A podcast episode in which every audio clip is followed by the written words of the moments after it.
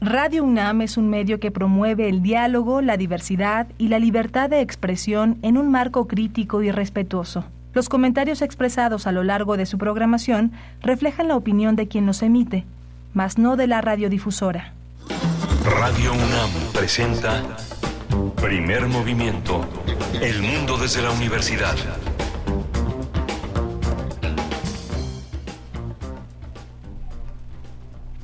Hola, buenos días. Ya son las 7 de la mañana con dos minutos en este martes 26 eh, de septiembre. Estamos en, en Adolfo Prieto 133 en la Colonia del Valle, 961, 96.1 en la frecuencia de FM, 860 en la M y radio.unam.mx para quien siga la transmisión en internet. Está Rodrigo Aguilar en la producción ejecutiva, está el señor Jesús Silva en, la, en, la, en el control de la cabina y mi compañera Berenice Camacho al frente de la conducción. Querida Berenice, buenos días. Miguel Ángel Quemay, muy buenos días. Estamos con ustedes de 7 a 10 de la mañana en este martes.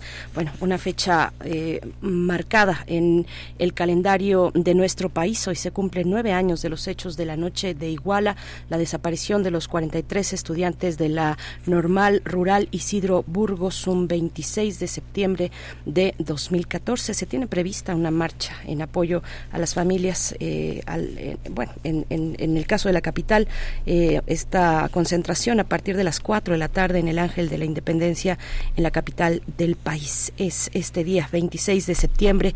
Nosotros estaremos con ustedes con distintos contenidos, por supuesto. Vamos a, tomar, a, tocar a profundidad el tema de Ayotzinapa, pero antes, antes estaremos con Edith Citlali Morales, violinista, comunicóloga, gestora cultural e investigadora musical que nos ha de compartir una propuesta, una propuesta musical titulada Concierto para otros instrumentos. Y vamos a tener el tercer concurso de cartas, La huella feminista en la UNAM. Vamos a conversar con Carla Hernández, ella es responsable del área cultural en la coordinación de comunicación y eventos del Palacio de Minería. Tendremos también la participación de Pablo Romo, miembro del Consejo Directivo de Serapaz, eh, profesor de la Facultad de Ciencias Políticas y Sociales de la UNAM. Nos hablará del el diálogo nacional por la paz, los resultados de este diálogo convocado por la Orden Jesuita en nuestro país, que tuvo la participación pues de distintos actores de sociedad civil, eh, organizaciones de la sociedad civil que trabajan en pro de los derechos humanos. Bueno, pues Pablo Romo nos dará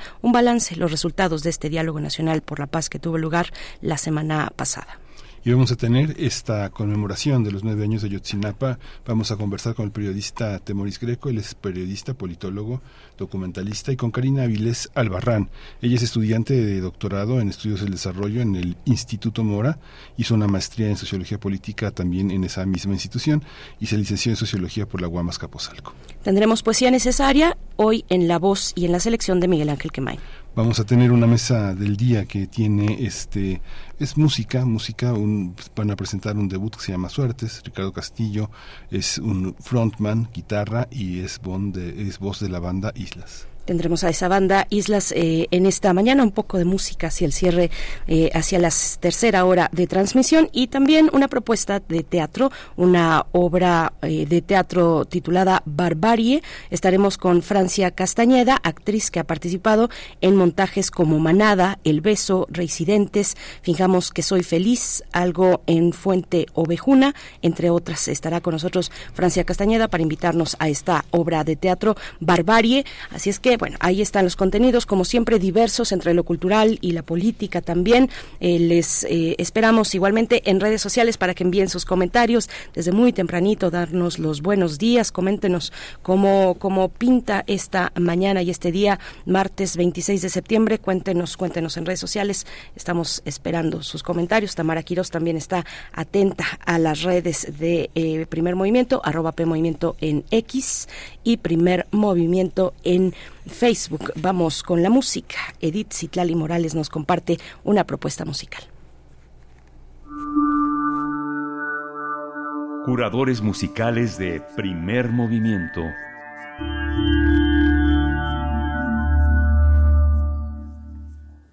Muy buenos días, queridas amigas y queridos amigos de primer movimiento. Los saludo muy contenta esta mañana de martes de curaduría. Ya estoy aquí para platicarles un poquito de qué va, cómo quedó configurado el repertorio musical para este día. Hoy les traigo una selección que he titulado Conciertos para otros instrumentos. Estos que estoy considerando otros instrumentos son algunos de aquellos que no forman parte de una orquesta de cuerdas, sinfónica o filarmónica, y que algunos compositores les han regalado un papel protagónico, es decir, un concierto como solistas con estas orquestas. Entonces, hoy nuestros invitados de honor son la armónica, la balalaica, el bandoneón, el didgeridoo y la mandolina. Dos instrumentos que pertenecen a la familia de las cuerdas, la mandolina y la balalaica, y tres que son parte de la familia de los instrumentos de viento. Les cuento. Vamos a escuchar un extracto del primer movimiento del concierto para balalaica y orquesta de Eduard Tubin. Recordemos rápidamente que la balalaica es un instrumento de origen ruso y es bastante emblemático para esa cultura. Se parece un poco al laúd, su caja de resonancia es triangular, consta de tres cuerdas que se percuten con una mano, mientras con la otra se hacen las pisadas para cambiar de notas. Eduard Tubin, compositor nacido en Estonia, escribe esta obra en 1964. Escucharemos un extracto del primer movimiento que está dividido en dos secciones, un andante marrubato seguido por un allegro non tropo. Justo el concierto inicia con una cadencia de la balalaica. Esto nos permitirá recordar cómo es su timbre, cuál es el color de su sonido. Después llegará el bandoneón de la mano, literal, de Astor Piazzolla. Su concierto a Concagua fue escrito en 1979 y vamos a escuchar la grabación de un concierto llamado Piazzolla Plays Piazzolla. Este se llevó a cabo en Alemania en 1985. Escucharemos un fragmento del primer movimiento, Allegro Marcato. Aquí, Piazzolla hace gala de los cambios rítmicos tan característicos en su música que por momentos llegaran a parecernos hasta obsesivos, las síncopas, los acentos, en fin, es una partitura muy interesante con esta mezcla de los sonidos de la orquesta de cuerdas dulces, seductores, a los que le suma el timbre del bandoneón, que produce su sonido a través de aire y que, por supuesto, su voz siempre nos va a remitir al tango argentino. Bien, un poco más tarde escucharemos el segundo movimiento del concierto para didgeridoo y orquesta. Les comparto que el didgeridoo es un instrumento de origen australiano, uno de los más antiguos en la historia de la humanidad. Para decirlo bastante mal, es un palo muy largo de madera que llega a medir hasta tres metros y que está hueco por dentro. Se sopla por uno de los extremos para producir su sonido, pero en su cuerpo no hay orificios para cambiar de notas. Entonces todos los sonidos que éste produce se logran por la embocadura, por los labios del ejecutante. Existen muchas leyendas alrededor de su origen. Les quiero compartir la que a mí más me gusta. Se cuenta que unos hombres acampaban una noche muy fría en un bosque de eucaliptos. Uno de los hombres le pidió a otro que pusiera un tronco en el fuego para avivar la llama y poder así calentarse. El hombre se levantó y tomó una rama muy larga pero que se veía muy liviana. La miró y se dio cuenta de que las termitas la habían ahuecado y que algunos de estos animalitos cubrían la rama por fuera. El hombre no quería poner la rama en el fuego porque entonces las termitas morirían, así que introdujo cuidadosamente dentro de la rama hueca todas las termitas que había por fuera. Cuando terminó, se llevó uno de los extremos de la rama a los labios y sopló con gran fuerza para sacar a las termitas. Se produjo un estremecedor zumbido y las termitas fueron lanzadas al cielo, convirtiéndose en las estrellas y creando así el primer didgeridoo. Me gusta esta leyenda. Shiano Boyle es un reconocido compositor y director de orquesta australiano que nació en 1963 y escribió un concierto para este instrumento, concierto para didgeridoo y orquesta. Esta partitura consta de cuatro movimientos y cada uno de ellos evoca a los elementos de la naturaleza, tierra, aire, agua y fuego. Escucharemos el segundo movimiento, aire, y escogí este fragmento porque lo que escucharemos justo al inicio del movimiento son los sonidos que produce este interesante instrumento australiano. Hacia el final del programa, si nos da tiempo, escucharemos un extracto del primer movimiento del concierto para mandolina de Antonio Vivaldi, la mandolina, este instrumento de origen italiano, pero que también es muy socorrido en España y por ende, pues después llegó a nuestro país. Bueno, Vivaldi escribe varios conciertos para mandolina. Este, el Do mayor, es uno de los más conocidos. Y para comenzar esta mañana, vamos a disfrutar del tercer movimiento, Esquerzo, del concierto para armónica y orquesta de Michael Spivakovsky. Es una pieza muy alegre, pareciera que es muy sencillo tocarla, pero se requiere de una gran técnica del intérprete, no solo técnica del instrumento, sino también de la forma en la que se respira. Spivakovsky es un compositor inglés y yo creo que su obra más conocida e interpretada es este concierto para armónica y orquesta. El movimiento que escucharemos comienza por un solito de violín. Yo lo vivo como en este formato de pregunta-respuesta. El violín presenta unas cuantas notas del tema en un tono de pregunta. La flauta le responde con una frase que también forma parte de la melodía. Entra rápidamente toda la sección de cuerdas con unas notitas del Glockenspiel para darle paso a los sonidos alegres y divertidos de la armónica. Espero que lo disfruten y que como a mí les dibuje una sonrisa en el rostro. Bueno, pues espero que esta selección de conciertos de otros, entre comillas, instrumentos sea de su agrado, que la disfruten muchísimo. Mil gracias por escucharnos, por hoy me despido, no sin antes enviarles un abrazo musical enorme. ¡Hasta la próxima!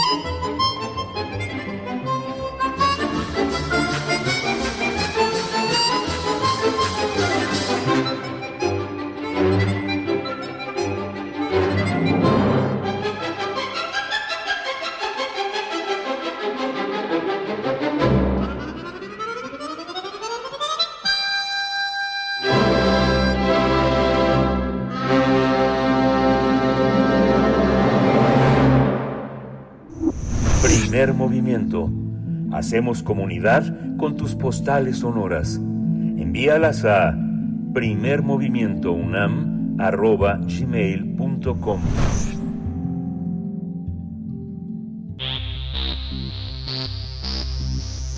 De festivales, ferias y más.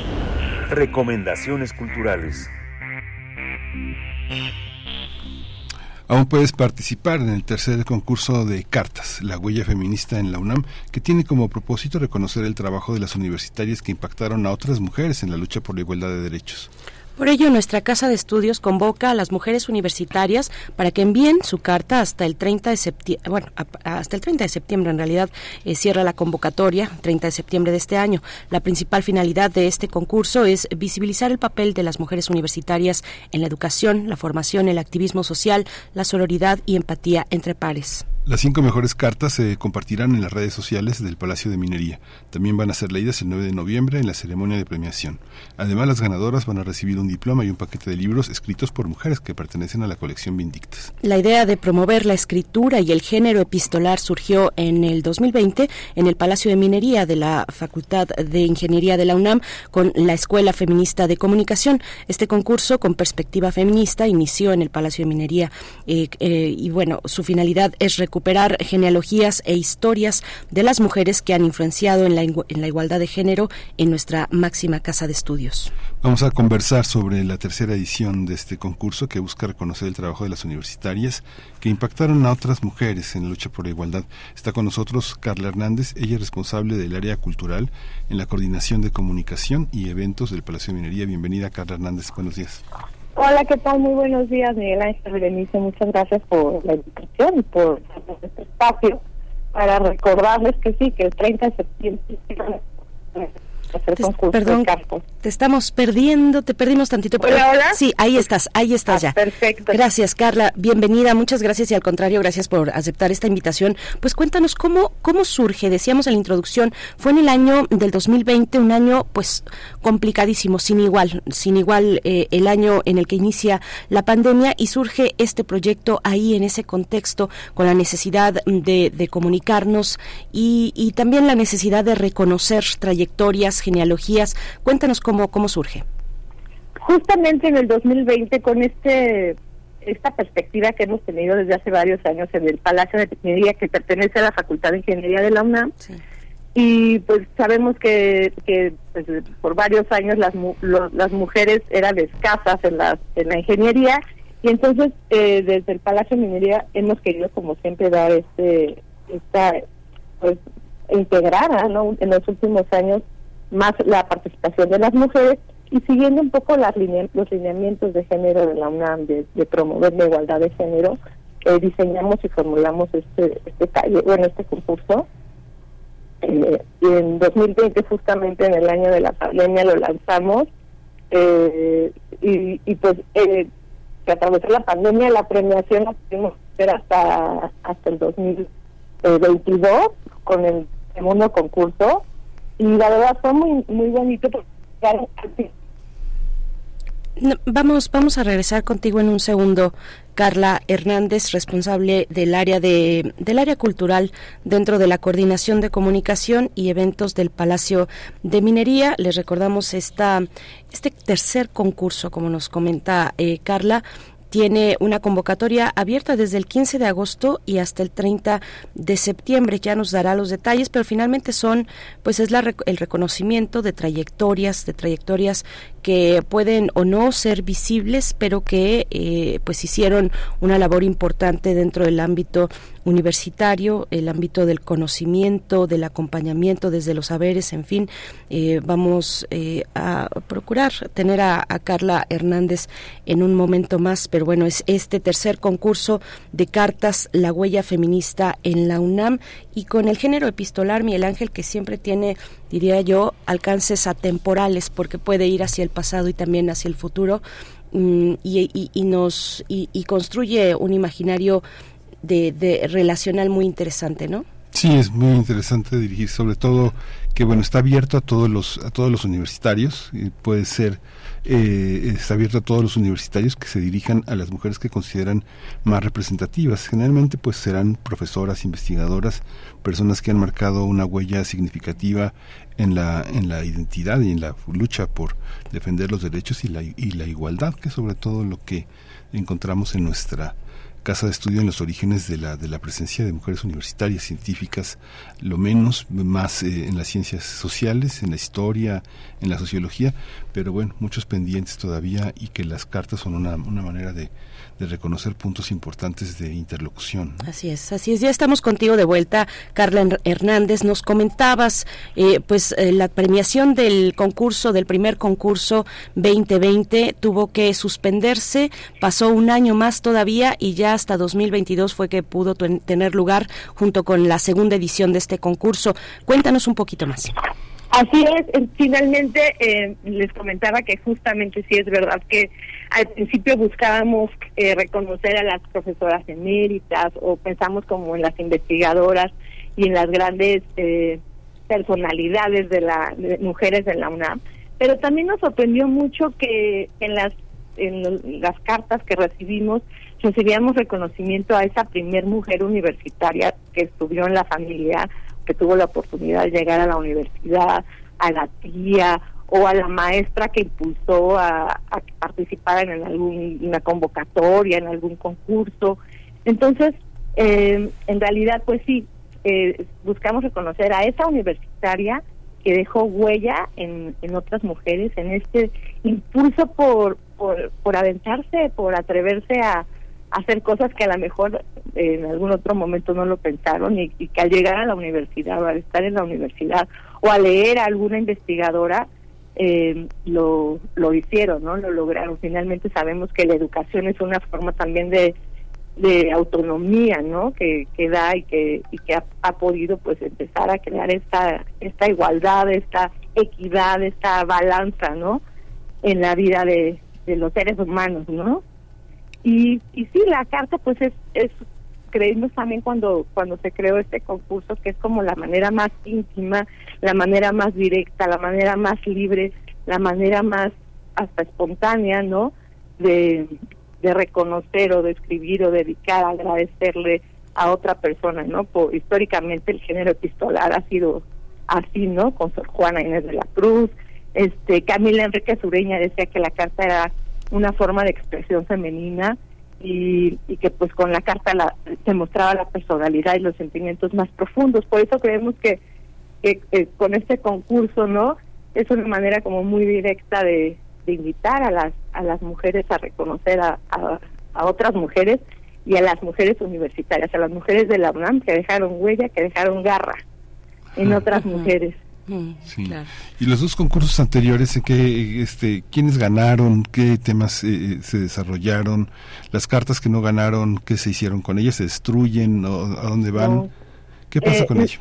Las cartas normalmente, bueno, en el primer concurso lo que hicimos es que, eh, bueno, eh, el, la, la Coordinación de Literatura de la UNAM, a través del programa Universo de Letras, tiene un programa de servicio social que se llama Islas de la Lectura entonces, le pedimos a las, a las universitarias de ese servicio social que leyeran las cartas durante la premiación y, bueno, esos, esos audios, digamos, eh, los estuvimos difundiendo en las redes sociales del Palacio de Minería. Este, eh, en el segundo concurso pasó lo mismo, entonces todas las cartas ganadoras, que son cinco cartas ganadoras, no es primeros lugares, son cinco mejores cartas, eh, se publican en la página del Palacio de Minería y este año, este tercer concurso, invitamos a más recintos universitarios a través del Corredor Cultural de la Autonomía, que somos un grupo de, espacios culturales que estamos la mayoría en el centro histórico, está además del Palacio de Minería, está el Palacio de la Autonomía, está el Museo UNAM hoy, está la Academia de San Carlos, el Palacio de Medicina, eh, pero también está la Coordinación Cultural de la Escuela Nacional Preparatoria y eh, eh, pues, edificios aledaños de la UNAM, que no están precisamente en el centro histórico, pero sí están cerca, como la Casa Universitaria del Libro o la Casa del Lago. Entonces nos reunimos este tercer concurso o invitamos a, a, los otros recintos del corredor de la autonomía para que participaran e impulsaran con nosotros este concurso. Y bueno, yo ahora a nombre de todos ellos también les, les estoy haciendo esta invitación de que participen. Hasta este sábado 30 de septiembre que cierra la convocatoria, como bien ya dijeron, eh, es una una carta con 400 palabras, es el es el límite, ¿no? Este y la pueden enviar a un correo que tenemos que se llama eh, concurso huellafeminista@gmail.com. Y en esta en esta en esta visión, digamos hoy que es tan tan el, tema de la diversidad que es tan importante, eh, esta identidad de, o sea, digamos que tiene que ser una mujer biológica que tiene que ser, perdón, ¿podrías repetir la pregunta? Sí, ¿tiene que ser una mujer biológica o una identidad femenina también? Pues estamos o una identidad trans o cómo? A, a mujeres, eh, a mujeres, ¿no? Eh, mujeres mayores de 16 años que, se identifiquen como mujeres, eh, mayores de 16 años que pueden estar en México, que pueden estar en el extranjero, este, que pueden enviar su carta, evidentemente, a este correo. Eh, a todas las mujeres que se, que se identifiquen como mujeres. Carla, mujeres, es una convocatoria para mujeres en la amplitud de, de esa noción que también es una noción histórica, no solamente biológica. Eh, Exactamente. Carla, ¿cómo, ¿cómo se realiza, digamos, la, la selección? Debe ser muy complicado. Yo creo que es muy interesante la manera en que los feminismos, el activismo feminista realiza reconocimientos, eh, porque no se trata de una competencia. Podríamos decir, eh, con, sin temor a caer en, en, el lugar común, porque, porque es real, hay mucho de verdad en ello, en que finalmente todas serían relevantes el lugar común es todas son ganadoras, ¿no? Porque prende, se prende de otros, de otros asideros, de otros lugares, el reconocimiento feminista, no necesariamente de una escala vertical, jerárquica, donde algunas son más importantes que otras. Es un debate que se ha tenido en el feminismo, por ejemplo, cuando en alguna revista internacional se nombran a las, mm, las que tú quieras, las 100 mujeres del mundo más, más relevantes, siempre, siempre hay discusión al respecto porque pues porque se trata de reconocer la lucha de todas porque todas finalmente estamos eh, con esa necesidad de, de reivindicar una, una lucha con estas características. Cómo es finalmente cómo determinan digo es un concurso eh, ¿cómo, ¿Cómo determinan los criterios mm, para que este bueno para que estas cinco cartas sea el conjunto de cartas finalistas en un concurso como este? Claro, mira, Tienes mucha razón. Hace ratito Miguel Ángel me preguntaba que quiénes han ganado en otros concursos. Yo le dije dónde están, pero no le dije quiénes.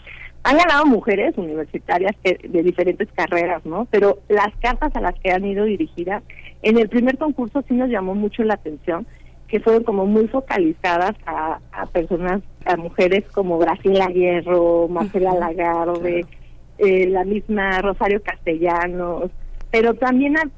Eh, justamente en el inter del concurso, o sea, ese 2020 que lanzamos el concurso en el en febrero, de febrero a marzo justamente, y en, eh, fue el, la, la marcha del 8 de marzo, la, la primavera morada que tuvimos aquí en, en la Ciudad de México, bueno, y en varias partes del país. Y entonces muchas muchas de las cartas también iban como en el tenor de esas mujeres que salieron ese día a, a las calles, ¿no? Esas universitarias, esas activistas, ¿no? Y sí, en el, eh, bueno, pasado como un año en el, en el segundo concurso se notó, hubo muchísimo más participación, obviamente, y sí, y sí notamos mucho como esta diferencia de reconocer más como a las pares, a las a la compañera con la que salían salieron a, la primera marcha, a, las mujeres activistas, a la profesora, ¿no? De de, de, de la biblioteca, a la persona de la biblioteca, ¿no? Entonces, en realidad, este, pues todas las mujeres que, que dejan huella, pues puede ser cualquiera, ¿no? Y no sabes uno nunca el impacto que puede generar en otra persona. Un acto como tan pequeño como decir esto, de que participa en esta convocatoria, ¿no? Anímate, tú puedes, ¿no?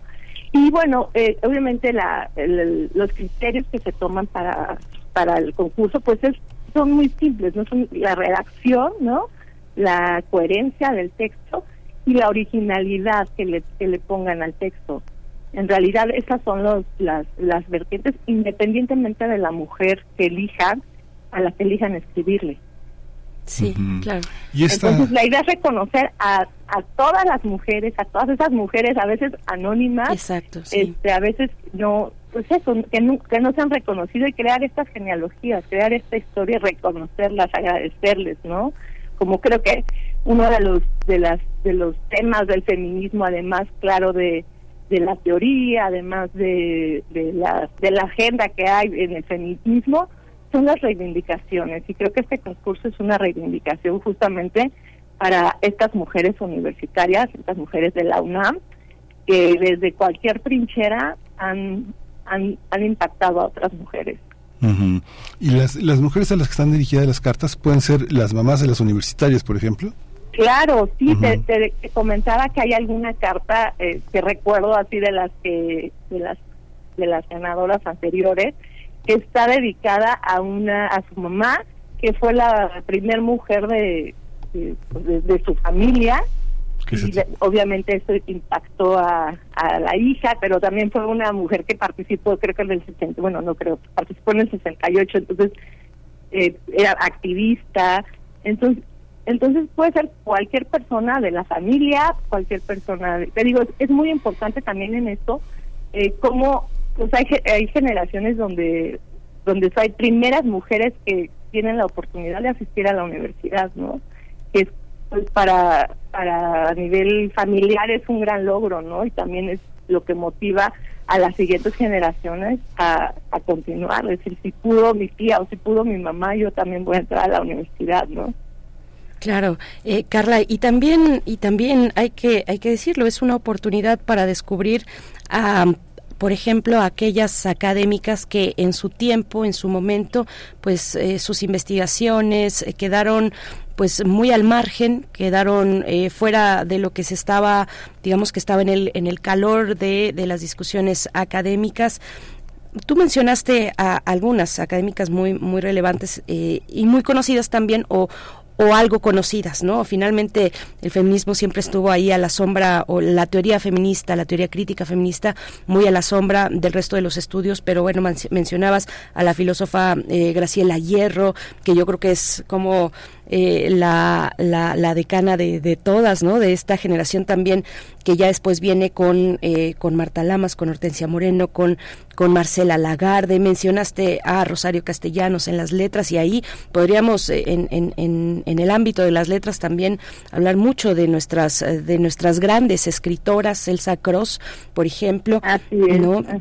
pero ahí es la oportunidad también para descubrir a otras, a otras que están cuyas cuyas investigaciones están ahí en los institutos empolvándose eh, y que y que cuando uno las descubre estoy pensando en socio, por ejemplo en la socióloga Teresita de Barbieri que creo que ya que, que, ha ganado mucha relevancia bueno poco a poco va ganando relevancia pero pero que eh, ha logrado traspasar eh, pues un trabajo tan fundamental como el de ella desde la sociología, el ámbito de acción de las mujeres, es de lo que habla Teresita de Barbieri. Bueno, eh, eh, la pongo como ejemplo para, para, para decir eso, es una oportunidad de descubrir investigaciones, descubrir nombres, descubrir mujeres que tuvieron aportes muy interesantes en distintos ámbitos de, del estudio de la vida de las mujeres.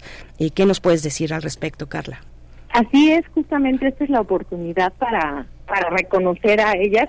Recuerdo una de las cartas ganadoras del año pasado, estaba dedicada a una arquitecta eh, y, y fue muy bonito porque, eh, bueno, pues, lamentablemente tenía poco tiempo de que había fallecido y este y la y la carta iba justamente como en ese reconocimiento de que nunca se le había dado como eh, pues el nunca en vida se le pudo reconocer y la carta era como un homenaje a ella, ¿no?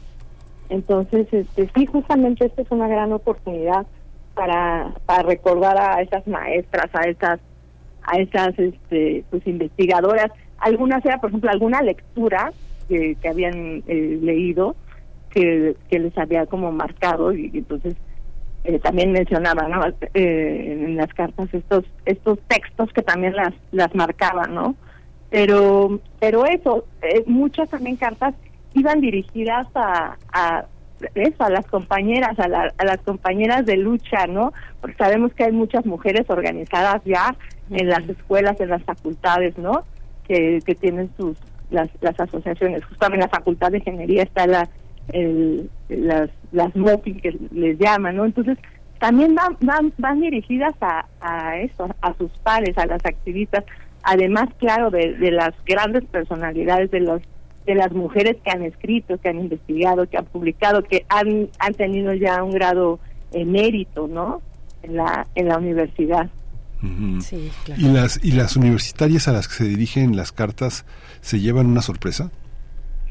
Sabes que la ceremonia de premiación, eh, bueno, hemos tratado de, de que otras mujeres sean las que lean las cartas y entonces este año, eh, bueno, en los años anteriores habían sido otras universitarias, como les decía, del, programa Islas de la Lectura de Universo de Letras de Literatura de la UNAM. Pero este año invitamos a, a mujeres eh, destacadas, mujeres relevantes, que eh, les encantó la idea de, de hacer estas genealogías y de participar. Entonces, eh, bueno, Gina Jaramillo, Beca Duncan, Sabina Berman serán algunas de las lectoras de las cartas ganadoras de este año y eh, pues eh, será también muy emotivo la, la lectura y la, obviamente la premiación que eso eh, una colección de libros y otras otros este eh, objetos digamos de de literatura, de bueno, de la colección de Indictas de, de libros UNAM, de la Dirección de Publicaciones de la UNAM, y pero creo que lo más emotivo es la, la lectura de esas cartas por otras mujeres. Eso eso resulta ser como muy muy muy este simbólico, ¿no? Sí, claro, eh, Carla, qué, qué bello qué bello concurso, una oportunidad para eh, reconocer, para hacer nuestras genealogías también. Eh, es importante saber de dónde, de dónde venimos, cómo es que llegamos acá, cómo es que la discusión en los feminismos está en el punto en el que está. Eh, y bueno, cuál es la, la, el papel que ha jugado también nuestra universidad en todo ello.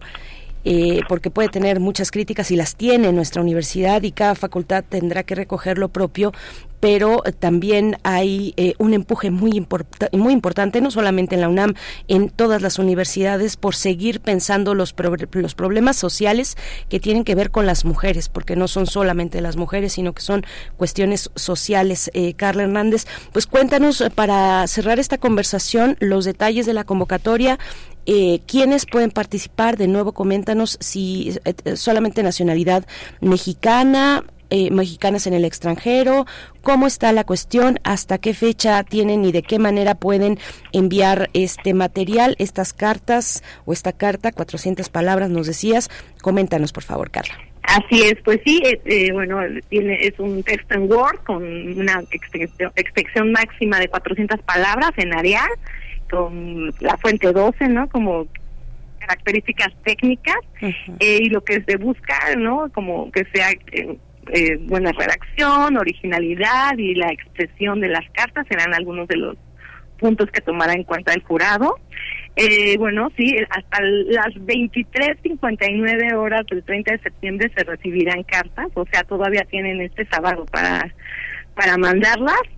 Y eh, bueno, la, los resultados los daremos a conocer el 25 de octubre en las redes sociales de todos los recintos del corredor de la cultural de la autonomía, que ya mencioné algunos, pero entre ellos Palacio de Minería, evidentemente.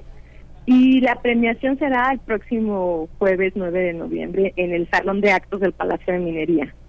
El correo al que pueden enviar las cartas es concurso gmail.com Así que esperamos todas las cartas de todas las mujeres mayores de 16 años eh, eh, que radiquen en, cualquier parte del país, incluso en el extranjero, y que tengan algo que agradecer, que decirle a otra universitaria o a, una universitaria, a una persona de la UNAM que haya dejado huella, una mujer de la UNAM que haya dejado huella en ella.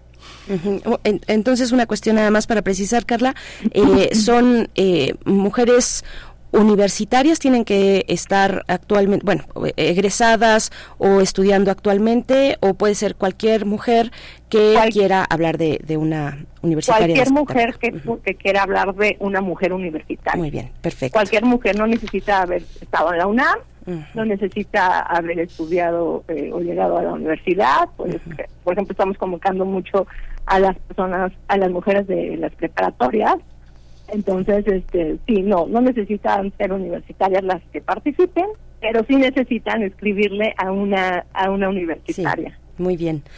Pues muchas gracias, Carla Hernández, eh, responsable del área cultural dentro de la Coordinación de Comunicación y Eventos del Palacio de Minería y estaremos pendientes a este tercer concurso de cartas, La Huella Feminista en la UNAM. La convocatoria cierra este 30 de septiembre. Gracias, Carla. Eh, nos mantenemos atentas. Gracias, Denise. Gracias, Miguel Ángel. Gracias, muchas gracias. Vamos a ir a música en la curaduría de Incitlán y Morales. Vamos a escuchar el concierto para, para laica y orquesta, el primer movimiento que es Andante Marrubato, Alegro Manontropo, de Edward Tubau.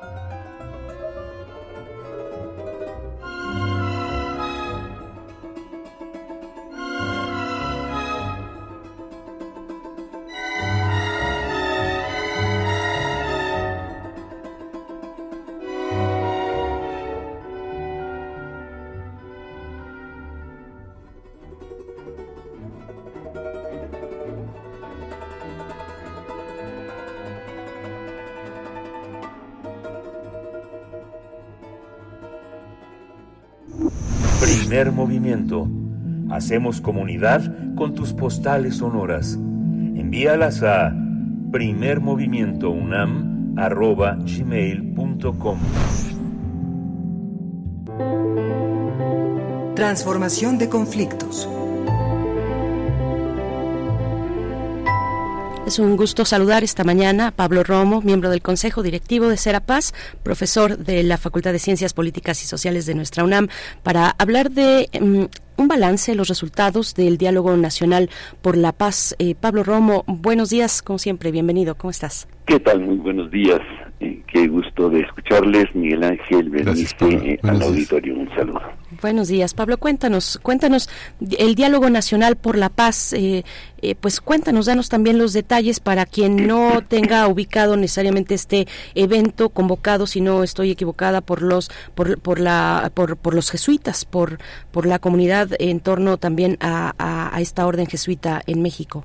Efectivamente, mira, se trata de una eh, del aniversario del asesinato de los eh, dos eh, jesuitas, sacerdotes jesuitas y el guía de turistas en, en la Sierra Tarahumara de hace un año. Entonces, en la conmemoración se inicia un proceso primero de búsqueda de verdad, de justicia en, por este este horrendo homicidio y estos homicidios y em, pero también empieza un proceso de, de discusión de qué hacer ante la violencia, qué hacer ante tanta situación de impunidad, de corrupción y bueno, lo que estamos viviendo y viendo. De tal manera que em, se genera un proceso eh, a partir de ese momento de discusión, de visitas y ya de una manera más deliberada va cuajando la, la necesidad de hacer un diálogo nacional.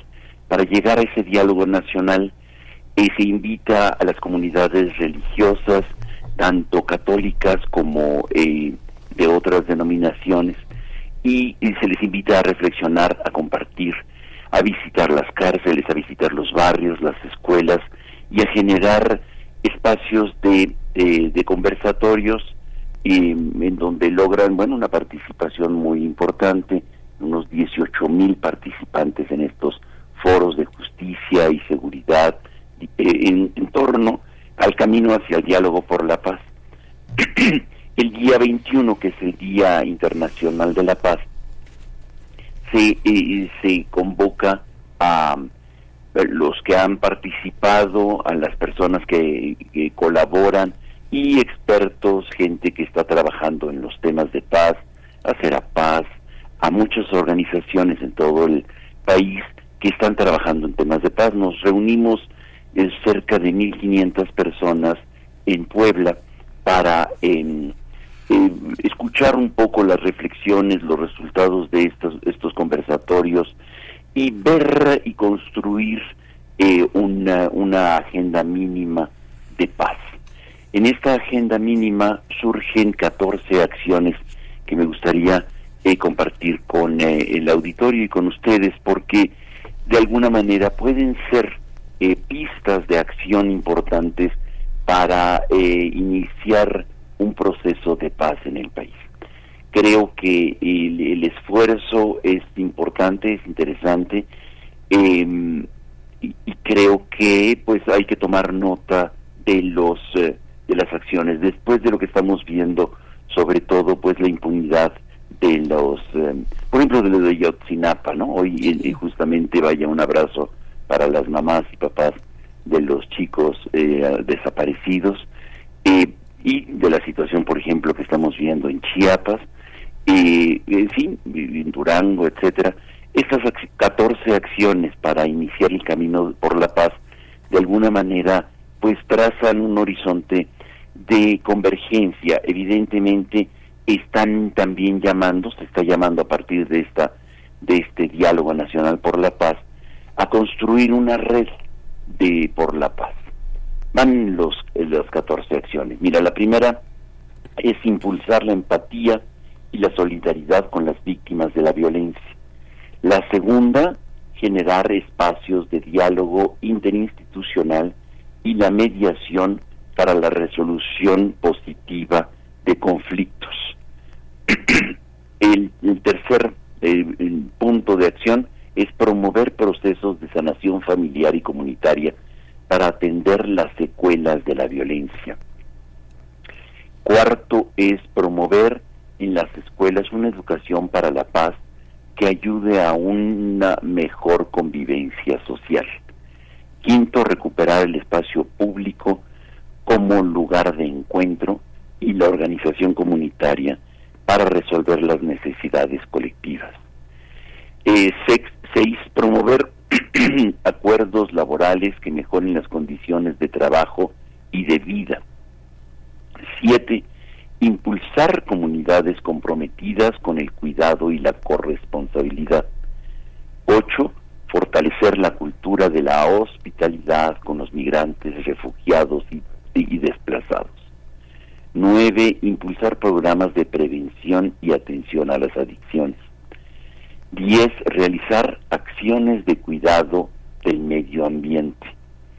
Once, promover la participación de la ciudadanía en el diseño e implementación de las políticas de seguridad. 12. Fortalecer los procedimientos de justicia restaurativa y mecanismos alternativos de solución de conflictos. 13. Reconocer, dignificar y recuperar el liderazgo de las policías municipales y comunitarias.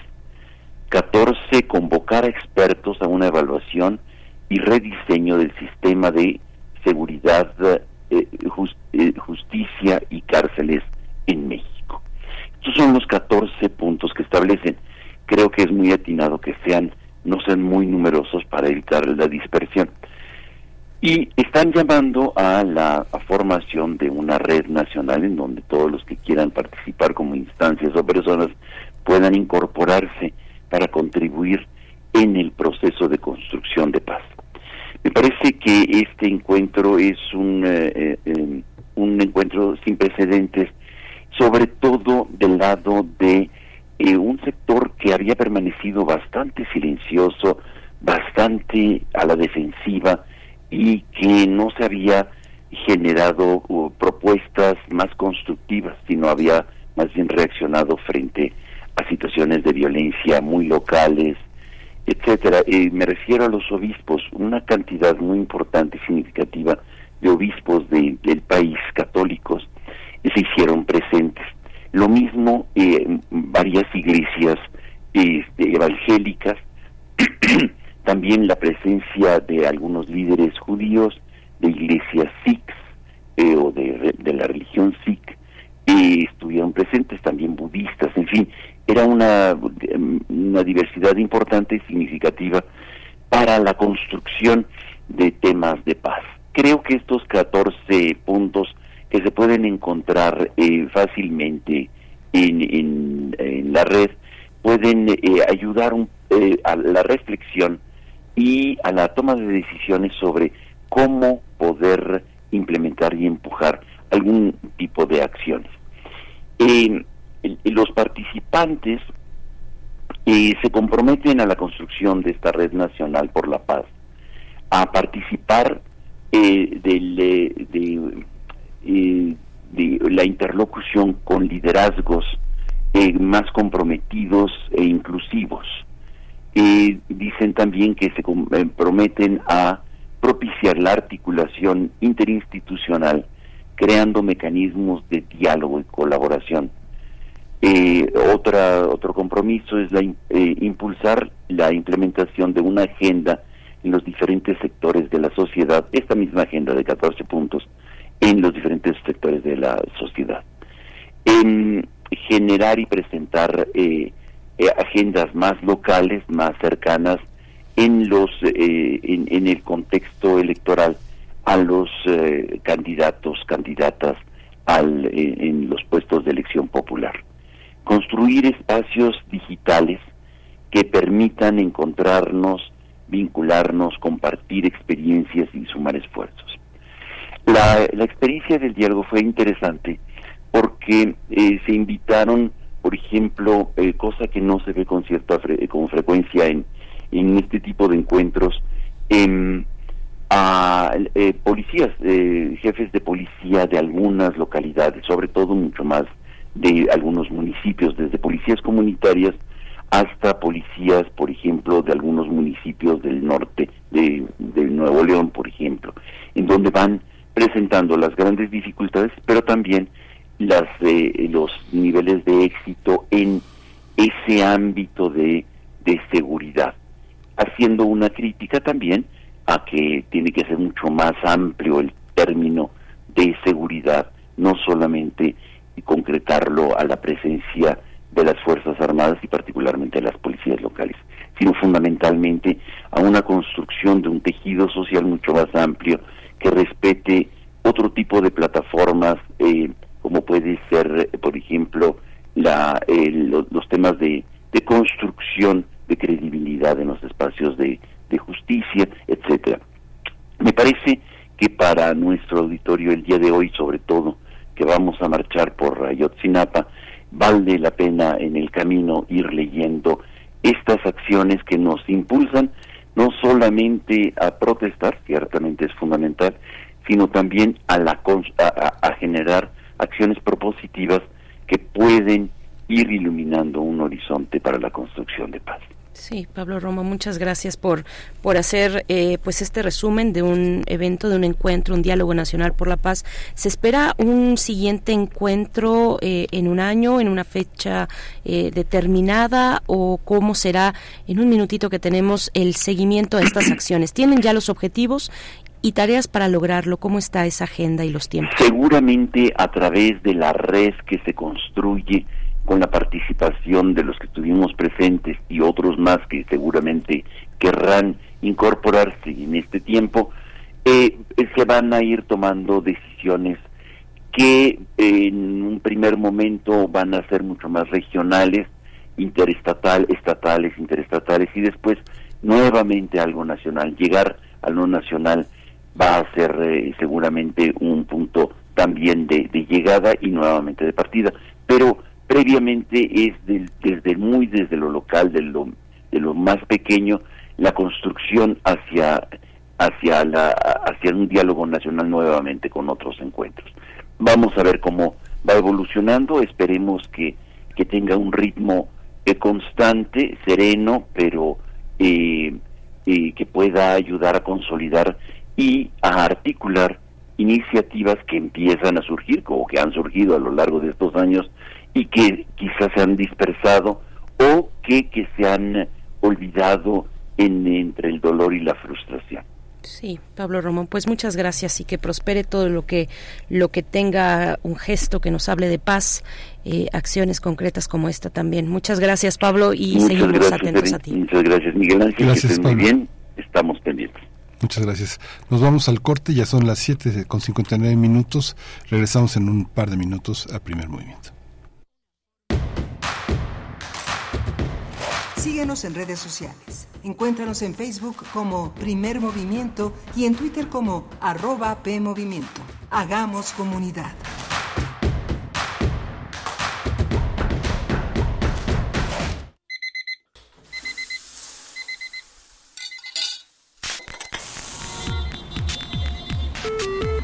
Próxima estación, Hidalgo.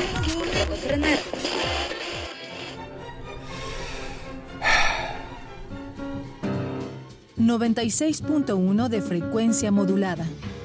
860 de amplitud modulada. Transmitiendo desde Adolfo Prieto 133 en la Colonia del Valle. XEUN. Radio UNAM. Experiencia sonora. Un medio ambiente sano es un derecho. Necesitamos áreas verdes y servicios de limpia iguales para todas y todos. El acceso al agua potable tiene que ser equitativo, sin distinciones. Eso es lo justo. En el Partido Verde trabajamos a favor de la justicia ambiental. Por eso hemos propuesto y logrado el 90% de las leyes ambientales y de protección a los animales de nuestro país. Y seguiremos trabajando por el derecho a un medio ambiente sano. Porque el futuro de la 4T debe de ser verde.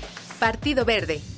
Las modas vienen y se van. Y hoy, El cristal o metanfetamina está de moda, pero lo que viene y no se va son sus efectos dañinos. El cristal quita el hambre y el sueño, provocando alucinaciones y psicosis. Es muy agresivo para el cuerpo y la mente. Ahora el narco le añade fentanilo para engancharte desde la primera vez, y el fentanilo mata. No te arriesgues. Si necesitas ayuda, llama a la línea de la vida, 800-911-2000. Secretaría de Gobernación, Gobierno de México.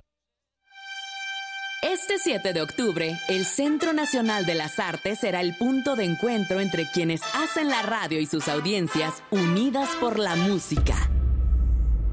Primer Festival de Radios Universitarias y Públicas, Sinergia. Radio Anáhuac, 1670 AM. Ibero, 90.9 FM. Guam Radio 94.1 FM. Radio IPM, 95.7 FM. Radio UNAM 96.1 FM. 96.1 FM. Reactor 105.7 FM. Seis emisoras radiofónicas convergen en un escenario presentando ocho bandas de música independiente. De música independiente. Vainilla Industrial. Mangers. Sátiros. Plan 16. Girls Go Ska. Disco Bahía. La Tremenda Corte.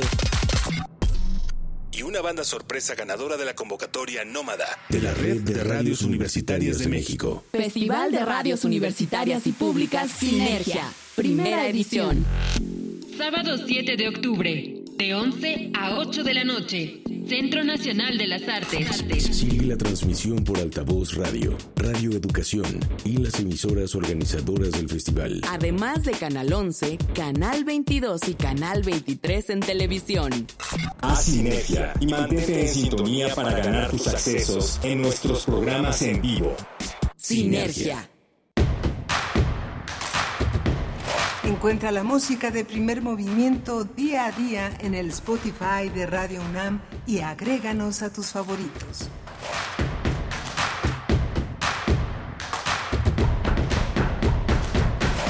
8 de la mañana con 3 minutos. Buenos días, ya estamos de vuelta después de este breve corte en primer movimiento. Hoy, hoy es martes 26 de septiembre. Bueno, qué fecha, ni más ni menos, 26 de septiembre del 2023. Estamos con ustedes desde las 7 de la mañana en el 96.1 de la frecuencia modulada en vivo y también por el 860 de amplitud modulada, también en la web www.radio.unam.mx y de 8 a 9 de la mañana en Radio Nicolaita eh, a partir de este momento saludamos a nuestros compañeros allá en cabina de Radio Nicolaita y a la audiencia que se suma en el 104.3 en Morelia. Un saludo, un gusto estar con ustedes. Es un privilegio poder eh, tener este enlace cotidiano con Radio Nicolaita, bueno, con esta radio de una universidad de tanta tradición. Es, es un placer estar con ustedes eh, cada mañana. Vamos, eh, estamos acá en Ciudad de México, en la cabina de FM de Radio UNAM. Rodrigo Aguilar en la producción ejecutiva del otro lado del cristal. También se encuentra el señor José de Jesús Silva en la operación técnica de la consola y Miguel Ángel Quemain en la conducción. Buenos días, Miguel Ángel. Hola, Berenice, buenos días, buenos días a todos nuestros radioescuchas, a quienes nos hacen el favor de, eh, de, estar con nosotros a lo largo de tres horas o la hora o el tiempo que puedan que les permita su actividad matinal estar atendiendo a esta, esta, esta aventura que se llama Primer Movimiento. Hoy vamos a tener una, eh, una hora dedicada a los nueve años de Ayotzinapa. Vamos a estar con Temoris Greco, periodista, politólogo y documentalista, y con Karina Aviles Albarrán. Ella estudia el doctorado en estudios del desarrollo en el Instituto Mora, hizo una maestría en sociología política también allí y estudió la licenciatura en psicología, en sociología por la Guamas Capozalco. Así que bueno, va a ser muy interesante este diálogo sobre Ayotzinapa. Sí, importante, interesante, necesario, urgente también, eh, luego de nueve años de, pues en realidad, mm, seguir, seguimos sin saber y siguen las familias, que es lo más importante, con este desgaste ya de nueve años, sin saber, pues, qué pasó con los muchachos, dónde están los jóvenes estudiantes, qué pasó con ellos y se mantienen, mm, dijeron las familias, ya han dicho las familias que eh, familias y estudiantes que les acompañan también han dicho que se mantendrán en un plantón a las afueras de Campo Marte, el campo militar número uno, hasta que Sedena entregue la información sobre el caso Ayotzinapa. Y hoy, 26 de septiembre, por supuesto que eh, está la convocatoria a, esta eh, marcha en apoyo a las familias de los 43 a las 4 de la tarde en el Ángel de la Independencia de la Ciudad de México. Pues eso, eh, es un día, un día muy importante, un día pues marcado de manera muy oscura en, en, el, en el calendario mexicano. Eh, hoy, nueve años de los hechos de la noche de Iguala del 26 de septiembre de 2014 y vamos a abordarlo, como has dicho Miguel Ángel, con estos dos eh, invitados, Temoris Greco y Karina Áviles Albarrán. Eh, conversaremos sobre pues sobre tanto que hay que decir de Ayotzinapa es está ahí en la agenda pendientísima pendiente de cualquier gobierno y uno como este que desde el inicio y que de hecho desde la campaña eh, aseguró que, que se resolvería esta herida de esta herida social la desaparición de los 43 estudiantes de la normal rural Isidro Burgos de Ayotzinapa Guerrero. Estamos también con ustedes eh, en el diálogo en redes sociales. Eh, por acá pues ya nos empiezan a, compartir sus comentarios. Eh, Rey Guillermo dice buenos días a toda la palomilla de primer movimiento en esta mañana normal en la Ciudad de México y bueno, nos manda una fotografía con un embotellamiento este, en, las calles de la ciudad. Pues sí, hay que tener paciencia hoy, hay que tener paciencia como tenemos cada día, como tenemos cada día, pero bueno, hoy eh, habrá mucho movimiento en la capital del país precisamente por este aniversario de Ayotzinapa. Saludos Alfonso de Alba Arcos nos desea buen día y da las gracias a la maestra Edith Citali Morales por la selección musical. Igualmente Edgar Benet, saludos Edith, Tamara, Bere, Miguel Ángel y todo el equipo. Gracias. Vamos ya con nuestra nota. Ayotzinapa a nueve años. Primer movimiento. Hacemos comunidad con tus postales sonoras. Envíalas a primermovimientounam arroba gmail.com.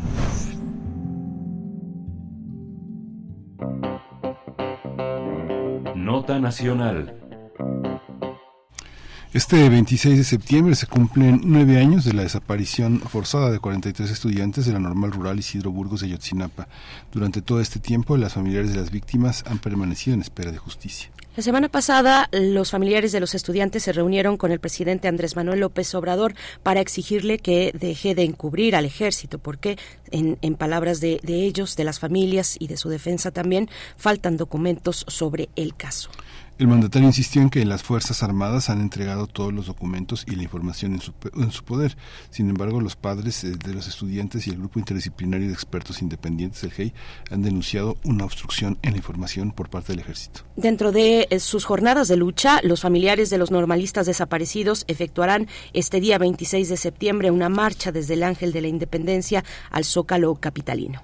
Pese a que la verdad histórica del gobierno de Enrique Peña Nieto ha terminado por desmoronarse hay nueva, y hay nuevas líneas de investigación, lo cierto es que aún no se ha logrado esclarecer qué pasó esa noche en Iguala en 2014. Los 43 jóvenes eran estudiantes de la normal rural Isidro Burgos de Ayotzinapa en el municipio de Tixtla, en Guerrero. Desaparecieron entre la noche del 26 y la madrugada del 27 de septiembre, donde ocurrieron una serie de hechos violentos en Iguala y otros municipios y donde se vieron involucrados policías municipales, estatales, militares también del Batallón 27 de Infantería. Vamos a realizar una evaluación del caso Ayotzinapa a nueve años de los hechos en el estado de Guerrero y la desaparición de los 43 alumnos de la Escuela Normal Rural Isidro Burgos. Y este día nos acompañan Temoris Greco, periodista, politólogo y documentalista. Buenos días, Temoris Greco, bienvenido, ¿cómo estás? Hola, hola, hola, Bede, Miguel Ángel, buenos días. Gracias, gracias por aceptar esta invitación. También nos acompaña Karina Vilés Albarrán, estudiante de doctorado en estudios del desarrollo en el Instituto Mora. Es maestra en sociología política por ese mismo instituto y licenciada en sociología por la UAM Azcapotzalco. Sus líneas de investigación se centran en temas de violencias, movimientos sociales, feminismos y periferias urbanas. Gracias, eh, Karina Avilés, igualmente por aceptar esta charla en este día tan importante. Buenos días y bienvenida. Hola, buenos días. Hola, buenos días a, los dos. temas. empiezo con, contigo. Fíjate que, bueno, estaba revisando las primeras planas de, eh, de, la, prensa nacional. De 20 periódicos, solamente tres traen la, reunión de los padres eh, eh, en, gobernación con Alejandro Encinas. ¿Qué pasa? ¿Ya mediáticamente dejó a Yotzinapa de ser importante? Bueno, yo creo que hay varias cosas este, aquí. O sea, por un lado sí hay, un desgaste y eso es, terrible, ¿no? De pronto, pues hay una parte de la sociedad que ya está aburrida del caso. Este, también es un caso que se ha muy manoseado, que, en, donde hay muchas mentiras, hay muchas eh, estrategias de confusión y eso es muy importante porque en la confusión lo que lo que provoca es desmovilización, es que la gente deje de, de interesarse por las cosas porque ya se complicó mucho. Entonces, por ejemplo, acabamos de ver una, una, una columna que publicó ayer Raimundo Lleva Palacio, en donde es un conjunto de mentiras, falacias, pero además es un conjunto desordenado de mentiras y falacias. O sea, uno no termina de entender qué clase de mentira en general o de estructurada quiere decir Raimundo, porque ya, porque es un desastre su, su, su texto, ¿no? Entonces, esto pues provoca efectivamente cansancio, o sea, y ya son nueve años.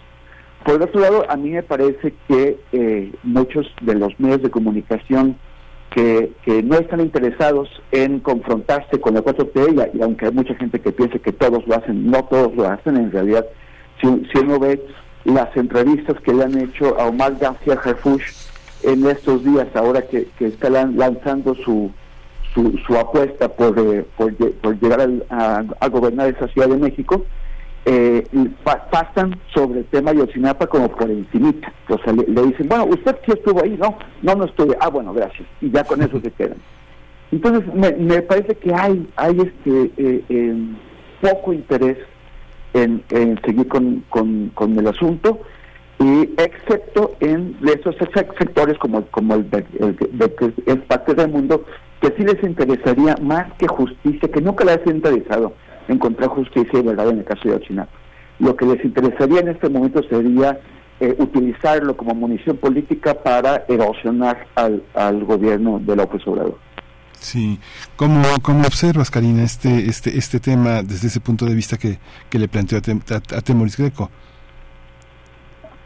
Claro, yo creo que hoy en día eh, toda la problemática sobre los 43 estudiantes. De Ayotzinapa se está diciendo por la cuestión de ser parte de la oposición del gobierno actual.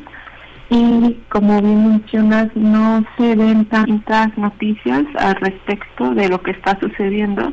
Sin embargo las familias de los 43 de Ayotzinapa siguen muy movilizados. Durante todos estos nueve años se han movilizado y con ayuda del GIEC, por ejemplo, han hecho grandes avances. Y bueno, la situación actual después de los nueve años es que no hay justicia, no hay esclarecimiento de los hechos y mucho menos se conoce el paradero de los estudiantes. ¿no? Hace dos semanas aproximadamente los estudiantes protestaron en la zona 35 militar de Chilpancingo Guerrero y exigieron la presentación con vida de sus 43 compañeros desaparecidos. ¿no? También señalaron que el ejército es el verdadero culpable. Me parece que también aquí como que hay un avance en esta cuestión que se puede señalar de forma más precisa que el ejército está involucrado con esta desaparición. También me parece importante señalar que varias de las personas eh, familiares de los estudiantes que han estado en la lucha también han este han fallecido sin saber el paradero de sus hijos, ¿no? Entonces esto también ha incrementado la lucha por parte de los familiares para seguir eh, tratando de encontrar a sus hijos, a sus eh, sobrinos, a sus hermanos que fueron desaparecidos hace nueve años. Eh, creo que también eh, el plantón que se hizo hace algunos días eh, afuera del campo militar uno que está ubicado en Naucalpan, Estado de México, también ha sido importante para denunciar que no se ha esclarecido esta cuestión de, de los normalistas y también para acusar como de que pesar de que ya se conoce, ya se desmintió la verdad histórica, eh, la mal llamada verdad histórica durante el gobierno de Peña Nieto, hoy en día se sigue sin en tener como todos estos archivos militares para poder llegar más allá, ¿no? Para conocer el paradero de los jóvenes. Sí, eh, Karina Áviles. Eh, Temoris, bueno, ya Karina nos hace una especie de, de recuento, de, de, balance. ¿Cuál es el tuyo? ¿Cuál es tu balance a nueve años de esta tragedia? Parte de ello es con lo que iniciabas y que te proponía Miguel Ángel, es el desgaste, es el tratamiento mediático también a nueve años, lo que podemos ver en medios corporativos. Y bueno, cuéntanos tú eh, cómo, cómo hacer este balance a nueve años.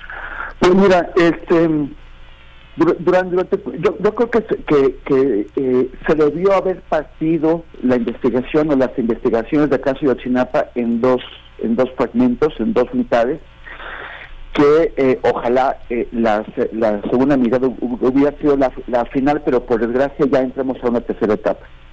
La primera etapa duró cuatro años, es la mentira histórica de Peña Nieto, de Murillo Karam y asociados, y, y tantos periodistas corruptos que, que participaron en la legitimación intelectual y, y, la, y la promoción de, de, esta falsa narrativa.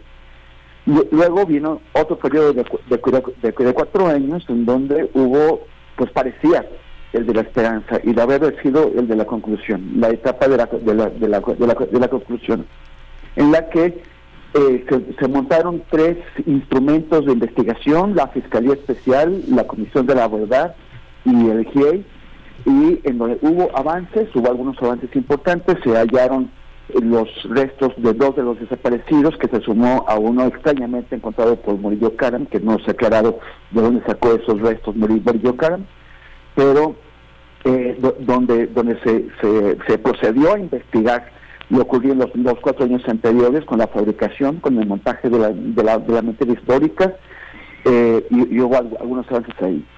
Pero este, este periodo, que, se estaba prolongando demasiado, pero por lo menos había avances, tuvo un golpe, un golpe muy impresionante, un golpe orquestado desde el gobierno federal, con la participación de la, de la Fiscalía General, por supuesto, en donde el, fiscal general, eh, el, propio presidente de la República eh, reconoció que él lo pidió, el fiscal general se apoderó del trabajo de la Fiscalía Especial, eh, aprovechando que los que los fiscales estaban en Israel intentando convencer eh, de, la de, obtener la extradición de, Tomás Herón, ellos estaban eh, allá ocupados, cuando aquí se, se, apoderaron de la investigación, apresuraron una judicialización que todavía no estaba lista, lo cual la, puso en peligro la, la propia Murillo Caran, y y cancelaron 21 órdenes de aprehensión que ya, habían sido eh, presentadas ante un juez, explicadas y justificadas ante un juez y por lo tanto este juez las había otorgado. Eh, esto provocó el descarrilamiento de la, investigación y el descarrilamiento fue tan grave que eh, en cuanto a la Fiscalía Especial se provocó la renuncia del fiscal especial, su, su reemplazo por un señor que no está ni siquiera estudiando el caso. O sea, ya, ya ahora, a un año de que el docente Gómez Piedra, el, fiscal sustituto, tomó el caso, sabemos que no ha estudiado, que ni siquiera tiene interés en averiguar qué es lo que está pasando, que su equipo de, trabajo se dedica a otra cosa, mientras que sacaron, acaban de, terminar de, de sacar a los últimos dos fiscales que sí sabían, que sí entendían el caso. Entonces ahí eh, la Fiscalía Especial fue, fue descarrilada, no está avanzando. Eh, esto, eso por un lado. Por el otro lado, la comisión de la verdad quedó tocada, quedó neutralizada, porque eh, cometieron errores como por ejemplo como dar por válidos una serie de evidencias de unos supuestas capturas de pantalla de, de, de WhatsApp cuyo origen no se podía verificar, no había manera de asegurarse de que, de que eso estuviera bien y con eso quedó, eh, además de que el propio Alejandro Encinas, que es el presidente de, esta comisión, eh, ha sido sistemáticamente saboteado desde eh, los militares, desde la Marina y desde inteligencia. Entonces ha quedado aislado y, también su propia autoridad quedó mermada. Y el, la otra, el otro instrumento de investigación es el El GIEI finalmente, después de comprobar que también en este gobierno se habían vuelto a imponer los que no quieren que, se sepa qué es lo que pasa, terminó eh, ya no sé el país. Entonces, la, la, investigación está descarrilada por completo. Eh, no hay en este gobierno, no creo que los, que los haya instrumentos para, para, para, para seguir avanzando con éxito. ¿Acaso eh, los esfuerzos están concentrados en encontrar restos de una, de una forma un poco aleatoria, un poco a través de, lo que existen por ahí? Pero bueno, en esta tercera etapa que empezó eh, con, la, con, con el descarrilamiento de, la investigación, pues ya es la etapa de la confusión. O sea, pasamos de la primera etapa de la mentira histórica de Peña Nieto a la etapa de la, de la esperanza frustrada con, con eh, López Obrador y ahora estamos en la confusión. Sí. Eh, eh, Karina, ¿qué, ¿qué, qué, decir de esto? ¿Qué decir ya, ya pasaremos a la cuestión del ejército, por supuesto, central. Eh, están el, el abogado de los padres y madres de, eh, de los jóvenes, Vidulfo Rosales, eh, señala muy puntualmente, dice, hay hay cierta información que, aunque el presidente de la República dice se ha liberado, hay cierta información muy puntual, muy específica, el contenido de unos chats, el contenido de unas intervenciones de comunicación por parte del ejército, que esas no las tenemos y ahí podría, podríamos encontrar pistas de, eh, del paradero con unas características, ¿no? De 17 jóvenes que en esa noche fueron trasladados. ¿Hacia dónde es la pregunta? ¿Cuáles, quiénes de ellos? ¿Quiénes los...? Hay, hay varias preguntas ahí. Hablaremos más adelante de la cuestión del ejército, pero eh, me detengo y te pido, Karina, que nos detengamos entonces en, eh, en la cuestión de las fiscalías, de la Fiscalía Especial, eh, del papel que ha jugado la Fiscalía. Recientemente el presidente hablaba también de una rebelión dentro de la Fiscalía. Al, al, tiempo, en, este, en, estos, en estos meses, en esas semanas, aquellas semanas de la expedición de las órdenes de aprehensión para distintos miembros de, del ejército, Ahí, eh, dice el presidente, se dieron cuenta de que dentro de la Fiscalía eh, había quien se oponía a esas mm, diligencias. ¿Cómo, cómo, lo ves tú, Karina? Sí, pues creo que en el gobierno actual se ha desmentido la llamada verdad histórica que mencionaba también hace rato el compañero, pero eso no basta, ¿no? Se necesita aclarar los hechos y y hacer justicia para los familiares. Pues el caso hasta ahorita sigue sin resolverse y precisamente lo que ha pasado en las fiscalías no ha dado luz a este esclarecimiento de los hechos, sino que lo ha este, lo ha profundizado, ¿no?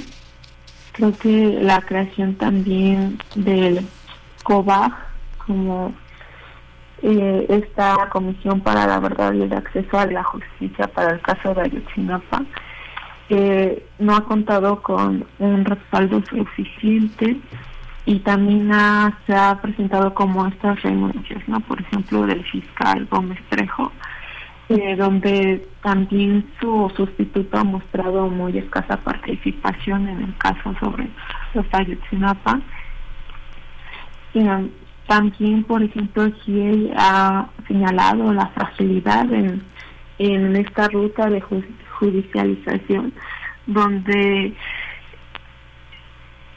donde este no ha habido avances y también se ha amenazado como a los informantes que están protegidos no eh, toda esta comisión del GIEI ha logrado investigar estos estos estos avances sobre los hechos y, y también este a estos testigos, por ejemplo, que también son parte de del crimen organizado y de los propios grupos militares, y los ha investigado, los ha entrevistado, sin embargo, ellos dicen que han sido amenazados y hasta también han sido torturados, ¿no? Para no poder este, realizar eh, la, bueno para no dar la información pertinente y que y que debe ser. Entonces eh, el papel de las fiscalías y como tal de las comisiones ha sido muy escaso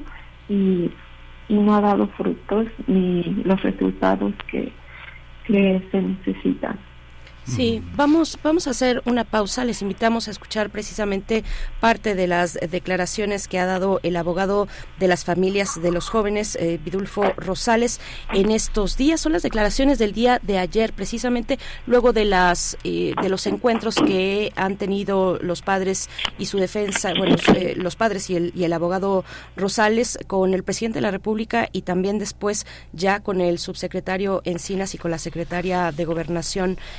Luisa María Alcalde. Vamos a escuchar y volvemos. No, pues es la misma reunión, es, incluso peor porque ahora agregan un elemento más. Eh, nosotros habíamos dialogado con Alejandro Encinas y habíamos, él nos había explicado qué es lo que contenía su informe. Entonces había consenso sobre lo que contenía su informe, hasta dónde estábamos en este momento y qué era lo que faltaba. Entonces ahora está incorporando elementos nuevos a este informe, más cercanos a la verdad histórica, incluso criminaliza a los estudiantes de la normal, refiere que venían, que había una infiltración ahí en, de parte de los, de los estudiantes, reduce, vuelvo a repetir, los hechos a un tema meramente local, meramente de Guerreros Unidos, la responsabilidad radica principalmente en Guerreros Unidos, dejando por fuera toda la responsabilidad de las autoridades. Eh, nosotros vamos a analizar qué es lo que qué es lo que va a continuar, si continuamos en el diálogo o no continuamos. Eso va a ser un motivo de análisis de, de parte de los padres de familia, pero en, definitivamente, en definitiva no se está dando ninguna respuesta a la solicitud planteada. Y eh, se está esgrimiendo una narrativa de los hechos parecida a la verdad. Pues los dejo con la con el comentario, Temoris, cómo cómo observaron estas declaraciones, se acerca más a la verdad histórica, que es parte de lo que tú decías sobre parte del boicot a encinas, pero también es una percepción pues muy muy cuestionable que hoy todo el mundo le da le da le da el hilo a esta a esta declaración, Temoris. Sí, yo, eh, yo, yo, sí quisiera esperarme a que a que se aclarara a qué se refiere el abogado Rosales este porque porque efectivamente eh, se está eh, utilizando esta declaración porque desde un principio eh, quienes defendieron esta la mentira histórica del caso quisieron hacer creer que ese que, que, una verdad histórica que era básicamente una mentira pues se iba a reemplazar con otra verdad histórica que también la explicación es que sería una mentira. Entonces ahora cuando, cuando el abogado Vidulfo dice eh, que, que, se parece a la verdad histórica, hay que saber por qué se parece, o sea, en qué se parece a la, a la, verdad histórica, exactamente por qué él está diciendo esto y, y, y, a, causa de que les, les, están presentando esta información. O sea, yo, yo quisiera ser más, más cauteloso antes de empezar a gritar por todos lados. Ya van a regresar a la verdad histórica y, y, y, Murillo Karam siempre sí tenía razón. Hay que entender exactamente ¿Por qué, está diciendo esto? Ya hace falta que él mismo lo aclare o, que, o que el Comité de Madres y Padres lo, lo aclare. Pero, pero de cualquier forma, este no no no se está llegando. a mí me parece muy triste que, que personas tan eh, de, de, lo, de lo mejor que hay en el, en el, en el gobierno de López Obrador, como este Alejandro Encinas y Luis María Alcalde, acaben teniendo la tarea de presentarles a las madres y, y, a los padres una versión incompleta, una, una versión insuficiente, una, una versión que no podía tampoco ir más lejos después de un año de que se descarrilaron los instrumentos de la investigación. O sea, ya finalmente el único que, tuvo algunos avances, a final de cuentas, fue el CIA. Y al se, se, tuvo que ir, y no, y no se fue, como dice el, presidente, casi como si se hubieran ido por, capricho, no se fue porque el gobierno de Andrés Manuel López Obrador bloqueó su, su trabajo. Y digo el, gobierno de, de, de, de Andrés Manuel López Obrador porque el ejército, la marina y la inteligencia forman parte del poder ejecutivo, no forman parte, no son poderes independientes. Entonces, aquí alguien tiene que asumir las, las responsabilidades y finalmente, pues este fue el presidente de la República, que es la autoridad superior de todas estas instancias. Y así están las cosas. Sí, sí, sí. Sí, digo, parece un, un gancho como tú previenes con, con, con mucha claridad, este, de, de, no irse con la finta, de salir a gritar, este, tienen, se están acercando a la verdad histórica. En este sentido, este, Karina, desde el orden de lo académico, donde la, las fuentes, la posibilidad de, de plantear cuestiones desde varios puntos de vista, que trascienden a la coyuntura en el sentido en el que se trabaja con, con una problematización más duradera en las ciencias sociales. ¿Cómo observas esta esto que señala Temoris, porque finalmente el, señalamiento que Temoris hace en la coyuntura pienso que terminará siendo una, cuestión histórica donde dos figuras de una enorme credibilidad en la 4T, que es Alejandro Encinas y que es Luis de María Alcalde, este, tienen que presentar tristemente estos resultados. ¿Puede ser de otra manera o la valoración es la que cuenta para no, para no, para no enlodar estos pobres resultados de funcionarios tan clave en la administración de López Obrador?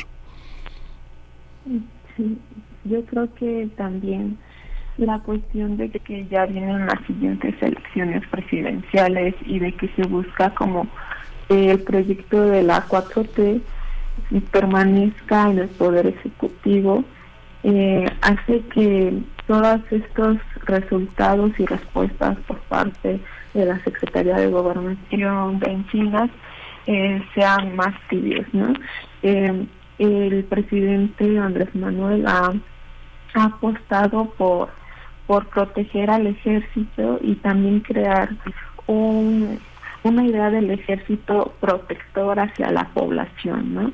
Que es cuidador de, de los mexicanos y las mexicanas y que está también como a su servicio, ¿no? Le ha dado como estos estas actividades como el tren Maya, eh, como el aeropuerto internacional, entonces eh, y el ejército tiene un papel muy importante para el gobierno actual, por lo que seguir las investigaciones que apuntan directamente hacia un involucramiento importante de parte del ejército en la desaparición de estos 43 estudiantes sería como darse un balazo en el pie, como dicen. Entonces, eh, me parece que también por esto el retiro del rey pues ha sido inminente, ¿no? Eh, tanto los familiares como el rey han denunciado que el gobierno actual no les ha dado toda la información disponible y que también se las ha ocultado, ¿no? Porque porque también puede estar ahí la información, pero son miles de carpetas, miles de documentos que se tienen que revisar y que se tienen que ir este, organizando muy exhaustivamente. Entonces, eh, me parece que se ha cerrado en esta perspectiva el gobierno actual que en su campaña inicial fue como apoyar a los familiares y esclarecer estos hechos, pero que ya al terminar este gobierno eh, y dado todos los resultados de las investigaciones, sería muy contraproducente como seguir en esta línea de investigación para ellos, ¿no? entonces también se ha hablado como de una mentira institucional donde precisamente el gobierno actual pues trata de, de ocultar lo que está pasando con el ejército y, y simplemente no no accionar más allá para encontrar a los estudiantes, ¿no? Eh, creo que con las acciones que se tienen hasta el momento se busca que los familiares eh, se queden quietos y ya no ya no exijan más. Sí, gracias Karina. Eh, Temoris, bueno, ¿cómo ves esta cuestión? Hay mucho que hablar, que decir sobre la relación del presidente de la República con las cúpulas del ejército. ¿Cómo, cómo, cómo continuar esos hilos? Eh, dice ha dicho el abogado Vidulfo eh, también en estos en estos días el abogado Vidulfo eh, Rosales que ha, empleado la palabra estamos enfrascados enfrascados entre el presidente de la República que dice ya se ha eh, dado la información, ya se ha abierto la información y las familias por otro lado y también el, el GIEI en su momento que dicen no, no hay, no está la información completa, hay ciertos, ciertos eh, tramos de esa información ciertos documentos que no tenemos, a los cuales no hemos tenido acceso. Se habla de intervenciones telefónicas muy puntuales, son documentos muy puntuales o momentos muy puntuales de aquella noche de Iguala eh, y que no han tenido en sus en su poder en, sus manos pues para para mm, cerrar esos cabos que están ahí que son fundamentales.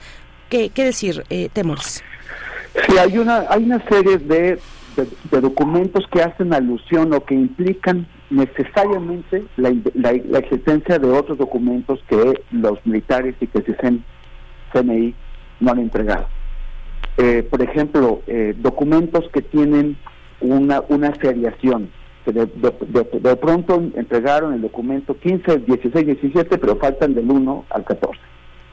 Documentos que, que fueron entregados de manera incompleta, como transcripciones de conversaciones, que se conoce una cuartilla en donde aparece un fragmento de la conversación, pero la parte anterior y la parte posterior no se entregó. Eh, documentos que se fundamentan en otros documentos, ¿no? O sea, que en, investigaciones que se hicieron a partir de las cuales se extrajeron conclusiones y que aparecen referidas en documentos que sí se entregaron pero que no aparecen, pero, pero, o sea, pero que no, pero los originales, las, las referencias no aparecen. Eh, eh, especialmente está el caso de un lugar, de una entidad que se llama Centro Regional de Fusión de Información, que es operado por el ejército y es donde eh, las, las informaciones provistas por, distintas agencias se concentran para pues de ahí eh, eh, em, operar a partir de ellas. El ejército niega que hubiera existido un centro regional de información de, de de información en Iguala, pero ya hay documentos que demuestran que ya existía antes de octubre, antes de septiembre de 2014, y que este centro regional estaba haciendo un seguimiento, una, una eh, intervención de las, de las comunicaciones de, estos grupos criminales. Todo eso es lo que se pide. Y el presidente dice, no, ya se entregó todo.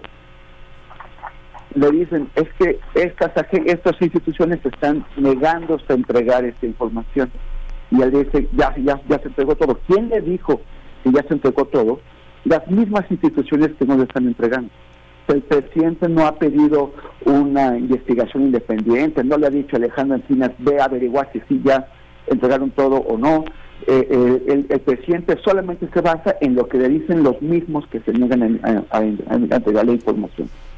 Hace un momento le decía que el presidente tiene una, una responsabilidad legal e institucional evidente sobre lo que están haciendo las instituciones pues, que están bajo, bajo, su autoridad.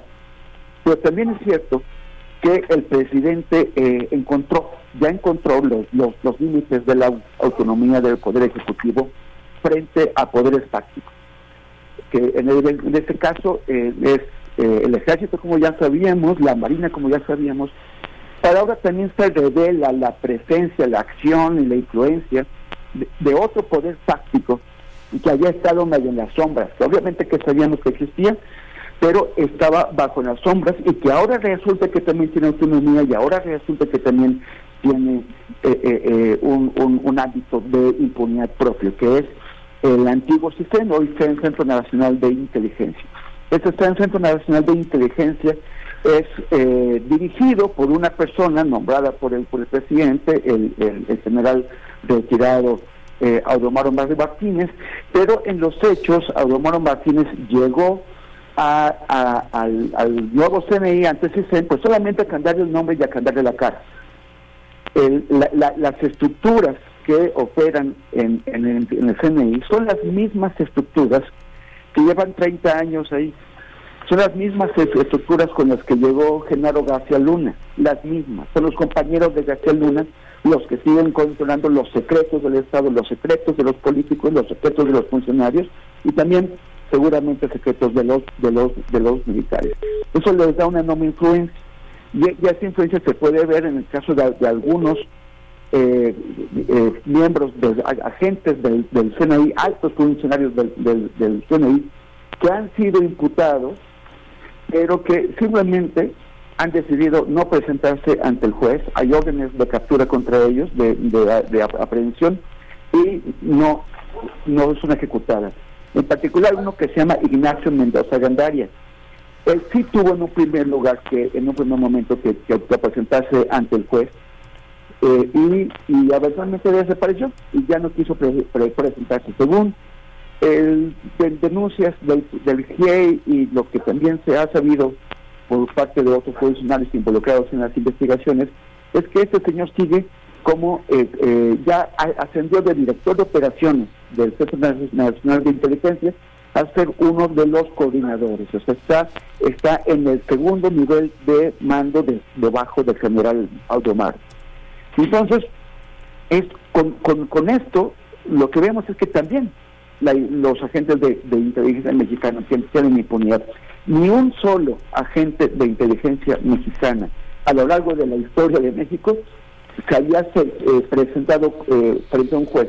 Y el, primero que lo tiene que hacer finalmente se, se, convierte en prófugo y el Estado mexicano no va por él, lo deja irse a su oficina muy tranquilamente.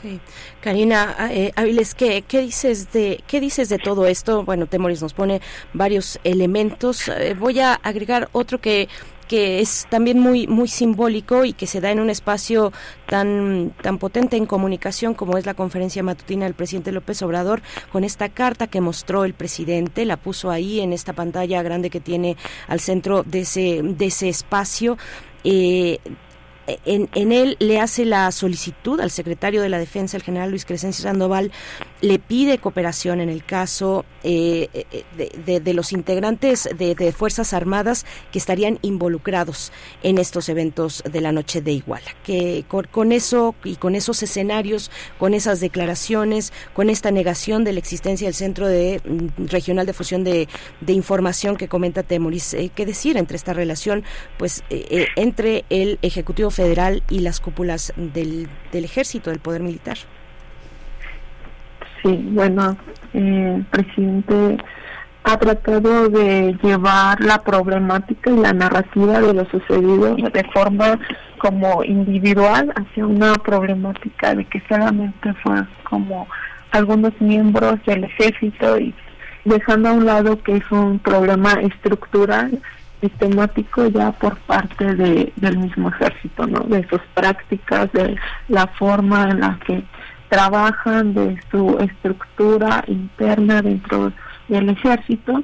Entonces, eh, más allá de verlo sobre fue tal militar, fue tal general, fue tal eh, soldado, se debe ver como algo que está dentro del ejército, ¿no? Porque si no solamente se está diciendo como esta atención a unas cuantas personas. Entonces, creo que esto es parte crucial para entender lo que está pasando eh, y, la falta de, aclaración de, de lo de Ayotzinapa, ¿no? También otros como de los archivos que no se están proporcionando a los familiares y a las investigaciones, no solamente son como estos archivos escritos, sino que también se cuenta con fotografías, ¿no? Se sabe que el ejército tiene fotografías sobre sobre eh, negocios aledaños que estaban eh, cerca de cuando se atentó contra los estudiantes y no se están proporcionando o faltan ciertas eh, ciertas tomas no o ciertos segundos de, estos videos o de estas fotografías y que pueden ayudar a aclarar estos, este tema. También hay ocultamientos sobre sobre los testigos, como decía, al amenazarlos, a tanto de personas que estaban alrededor como de los, del propio ejército, ¿no? Entonces, este ocultamiento ha generado también esta desconfianza ya que el C4 pues tuvo todo el conocimiento de lo que sucedía y, y todo lo que sucedió fue controlado por el ejército. Además de que había también eh, miembros del ejército ocultos dentro de los mismos estudiantes de Ayutzinapa, ya que eran vigilados y, y espiados, ¿no? también se ha encontrado como que este este programa espía de Pegasus ah, sigue espiando ahorita a los a los familiares de los 43 y al mismo Encina, ¿no?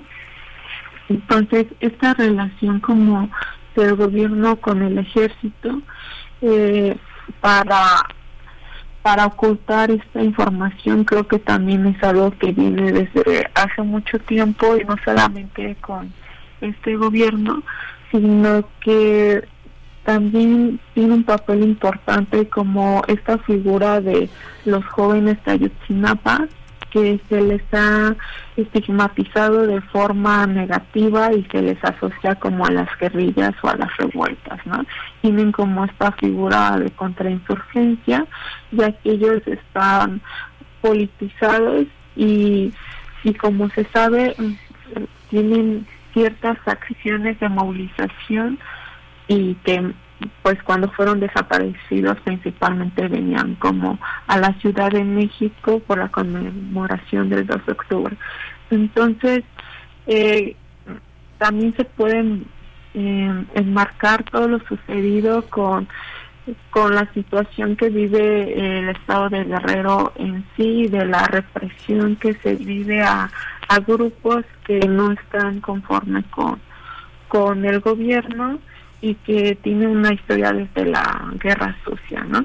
Entonces, creo que esta relación entre el gobierno y los militares ha sido crucial para ocultar toda la información y para conocer los detalles de lo que pasó y de lo que sigue pasando. Como conclusión, este Maurice, ¿qué, qué podemos eh, qué podemos esperar? ¿Qué es lo que digo ya hay, hay en tu discurso una prevención a, a, a, este a no engancharse con esta falsa eh, esta falsa interlocución con el propio gobierno? ¿Cómo cómo concluirías?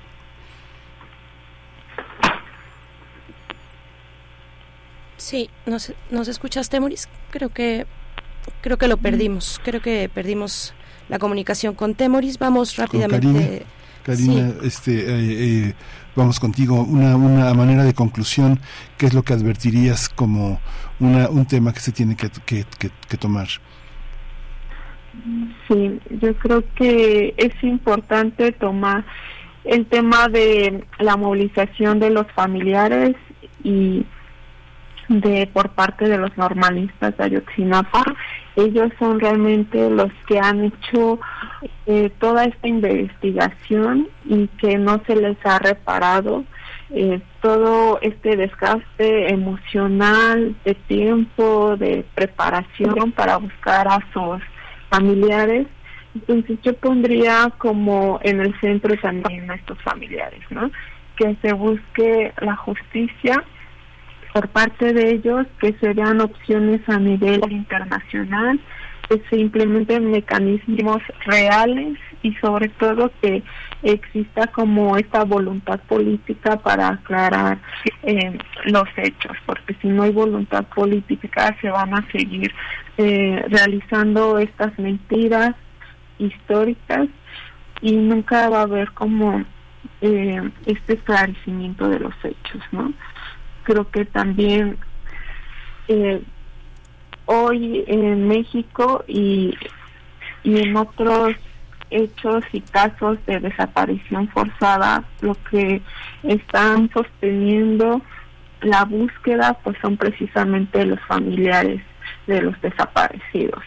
Entonces no se puede seguir en la impunidad y, y en las mentiras por lo que pues yo concluiría con el hecho de que de que también como sociedad en general sigamos apoyando estos movimientos y demandando la aclaración de los hechos. Muchas gracias, Temoris Greco. Una conclusión. Pues mira, yo yo soy poco poco optimista en, mm, en cuanto a lo que van a, a, hacer en este gobierno, porque como decía, lo, lo que hicieron fue descarrilar los, los tres instrumentos de investigación y, y también ya se sabe que eh, el, que lleva el peso principal, que es la Fiscalía Especial, no tiene interés. Lo único que van a tratar de hacer es encontrar eh, eh, algunos restos, ojalá, si tienen suerte, y si no, ir, pateando el bote hasta que quién sabe a dónde esperan llegar. Eh, la cuestión, como, como siempre, como fue durante el régimen de Peña ahora lo es también con el gobierno de, de López Obrador, que eh, las madres y los padres acompañados por la sociedad tienen que presionarse, presionar eh, eh, a, los que van a, llegar eh, al gobierno para tratar de, que, de que vuelvan a asumir el compromiso y sobre todo de darles instrumentos para oponerse, para, para poder confrontar a los, a los poderes fácticos que son los que finalmente echaron a perder el trabajo que se, que se estaba haciendo. Pues muchas gracias a, ambos, Temoris Greco, periodista, politólogo, documentalista, por esta participación, por estar, por estar siempre. Está también eh, esto que entregas a pie de página, precisamente hablando del descarrilamiento, como lo llamas, de las investigaciones sobre los 43 desaparecidos de Iguala. Eh, Ayotzinapa, nueve años, militares y espías se mandan solos, es el título de esta entrega en pie de página de tu autoría, Temoris. Muchas gracias. Gracias, dice gracias Miguel Ángel. Gracias. Karina Avilés Albarrán, igualmente, gracias eh, por, por estar con nosotros esta, esta mañana y bueno, pues con este eh, mensaje que nunca dejará de ser importante que como sociedad acompañemos, acompañemos también esta pues larga, larguísima lucha, más de lo que cualquiera querría de eh, pues que han atravesado los padres y madres de los jóvenes de Ayotzinapa. Karina, gracias. Muchas gracias, Berenice Miguel Ángel. Hasta luego. Hasta pronto. Hasta pronto. Vamos a ir con la música de la curaduría de Islali Morales. Vamos creo, que, creo que vamos a hacer una, una pausa antes. Miguel Ángel, son las 8 con 52 minutos de la mañana y también estamos con ustedes atentos en redes sociales. Pues dentro de, a lo largo de eh, y en el paso de estos nueve años, son muchas las expresiones también artísticas, poéticas y por supuesto musicales que han acompañado esta lucha desde el principio esta lucha y, queremos pues ah, precisamente mostrar un poco de, de aquello, de aquello en, en, términos musicales, de cómo se exigía eh, pues la aparición, eh, la verdad de el paradero y lo que ocurrió con los jóvenes de Ayotzinapa. Vamos a escuchar de Barrio LM Ayotzinapa, somos 43. Volvemos. El crimen de Ayotzinapa es la mayor masacre desde el 68 de estudiantes de estudiantes. Llegamos más de 100.000 muertos en 8 años. Eso es un genocidio humano. Esos estudiantes no son simples jóvenes, son las normales rurales más combativas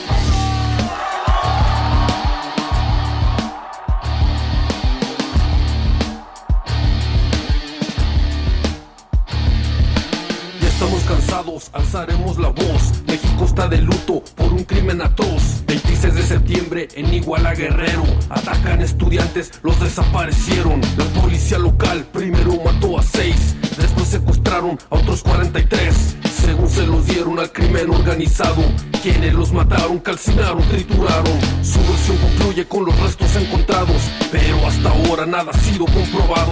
Quieren calmar al pueblo creando un montaje, farsa fabricada que encendió nuestro coraje. Ayotzinapa, lucharemos de pie. Ayotzinapa, no te dejes caer.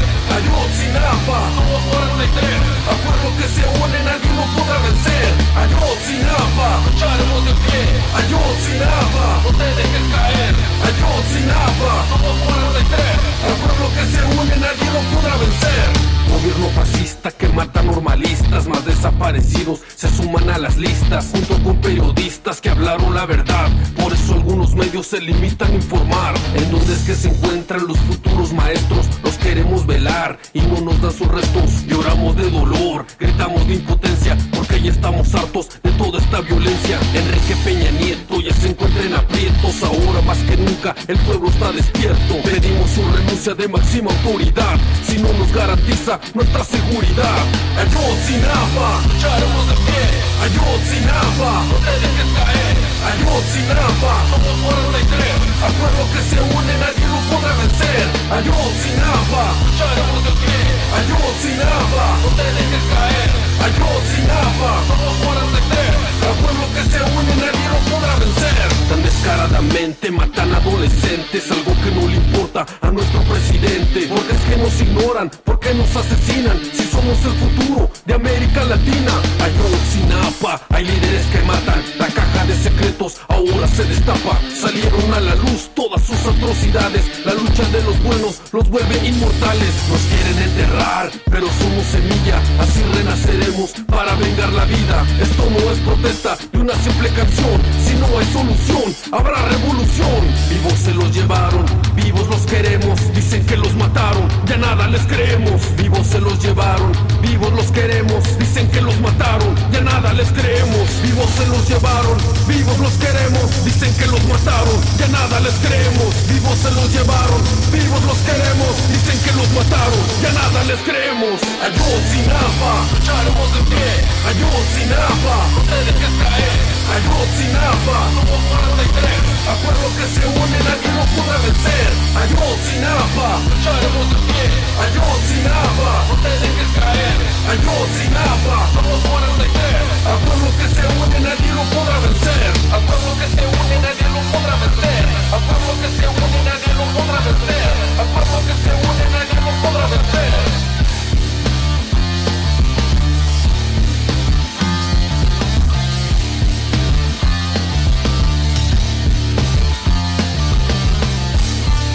Queremos a los estudiantes con vida, mínimo dennos los muertos para velarnos. Denle paz a las madres, tengo los restos, tengo la verdad.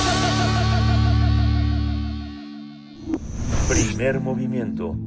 Hacemos comunidad con tus postales sonoras. Envíalas a primermovimientounam.gmail.com 8 con 57 minutos. Estamos de vuelta ya a punto de despedir esta segunda hora que hemos dedicado a eh, Ayotzinapa, a nueve años de la noche de Iguala en Guerrero. Y bueno, pues los comentarios, por supuesto, que, eh, que nos hacen llegar, siempre muy valiosos. Eh, nos comenta, y son muchas las preguntas, dice Fernando Valadez, ¿cuáles son las hipótesis que plantean los investigadores acerca de los 43? ¿Fueron asesinados o desaparecidos por el ejército? ¿Los tiene el ejército? La delincuencia organizada uniformada verde nunca lo dirá.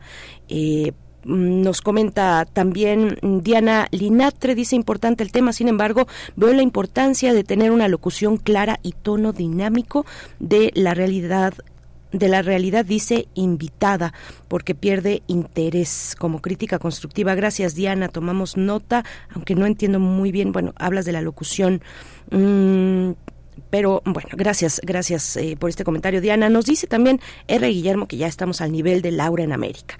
Ya, R. Guillermo ya nos puso en ese, en ese lado de los medios. Eh, saludos, R. Guillermo. Y Refrancito nos comenta, dice, pero no confundirse, no cabe la mínima duda que cualquier administración distinta a la actual hubiera fortalecido la verdad histórica, nos dice Refrancito.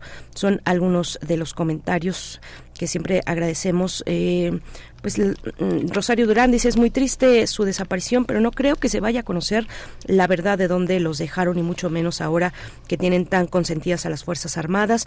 El Jiménez dice creo que AMLO se irá con esa deuda, no veo que cumpla su promesa, el único avance eh, es desmentir la verdad histórica y terrible que Harfuch siga en el gobierno y peor sería que fuera candidato para gobernar la Ciudad de México. Edel Jiménez, muchas gracias a algunos de estos comentarios. Ya estamos al, al borde de la hora, 8 con 59 minutos. Gracias Radio Nicolaita. Nosotros volvemos después del corte.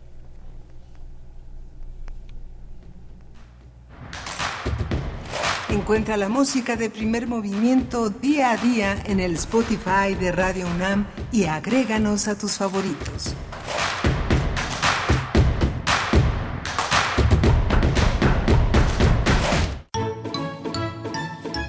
Joy Laville.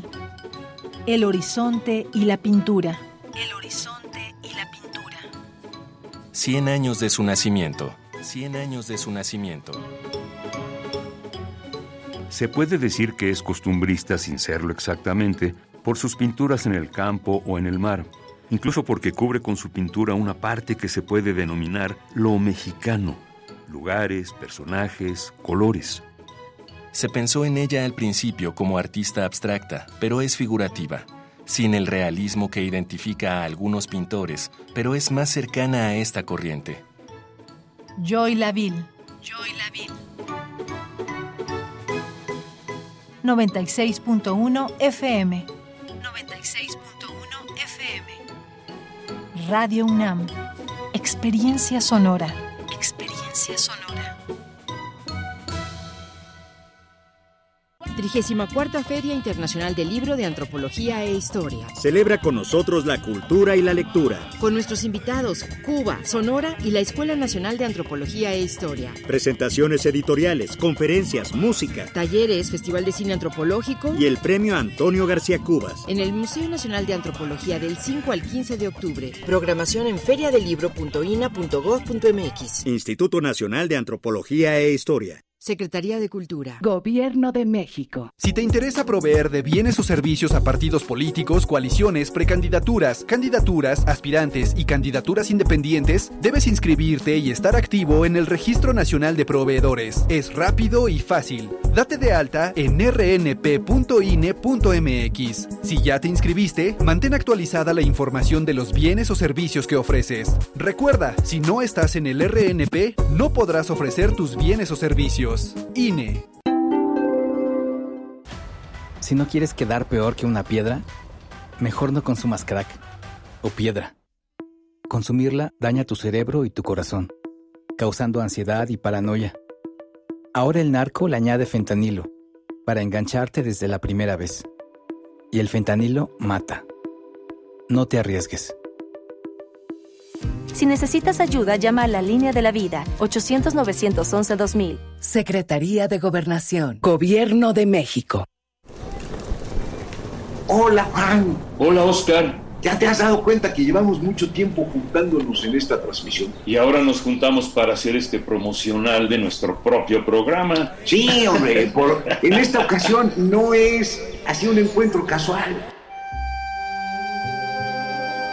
Las Esquinas del Azar, todos los martes a las 10 a.m. y retransmisión los sábados a las 4 p.m. por el 96.1 de FM.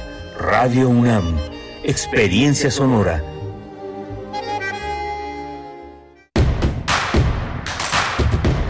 Queremos escucharte. Llámanos al 55 36 43 39 y al 55 36 89 89. Primer movimiento. Hacemos comunidad.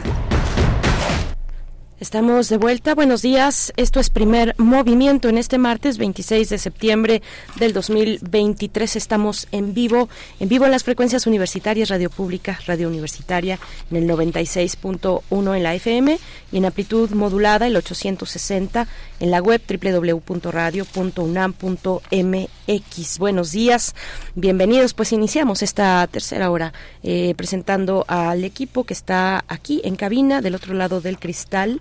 Rodrigo Aguilar en la producción ejecutiva, el señor José de Jesús Silva en la operación técnica de la consola y Miguel Ángel Quemain en la conducción. Miguel Ángel, buenos días.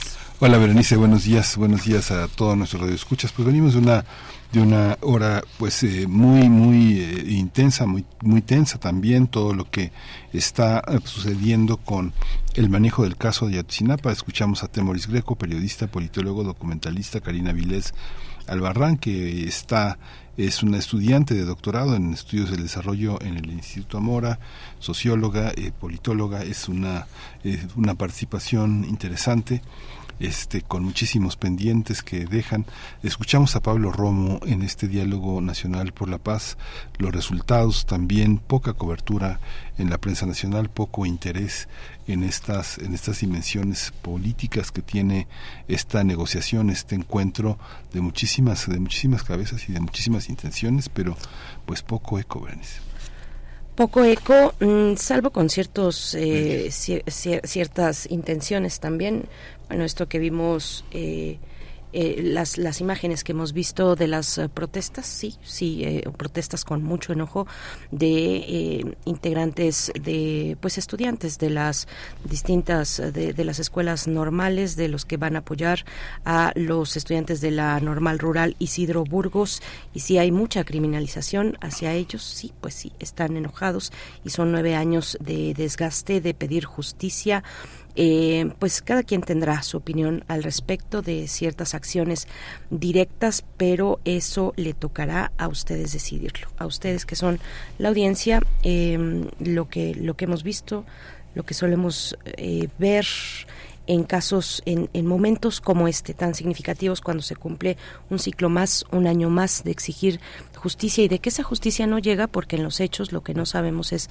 dónde están los jóvenes de Ayotzinapa, como no sabemos dónde están pues miles de personas en este país, pero dónde están los jóvenes de Ayotzinapa, qué pasó, cuál fue la intervención, el nivel de intervención que tuvo el ejército, eh, dónde están los jóvenes, dónde están los jóvenes es lo que las familias quieren saber y si no sabemos la verdad, pues tampoco habrá justicia, porque no habrá quien eh, pague, quien sea responsable por esos actos que todavía ni hemos podido esclarecer a nueve años de los hechos en Iguala.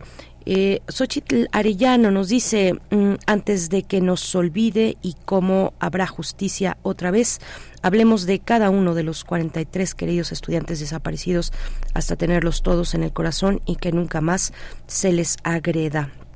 Nos dice Monique, saludos y toda la admiración para Temoris Greco.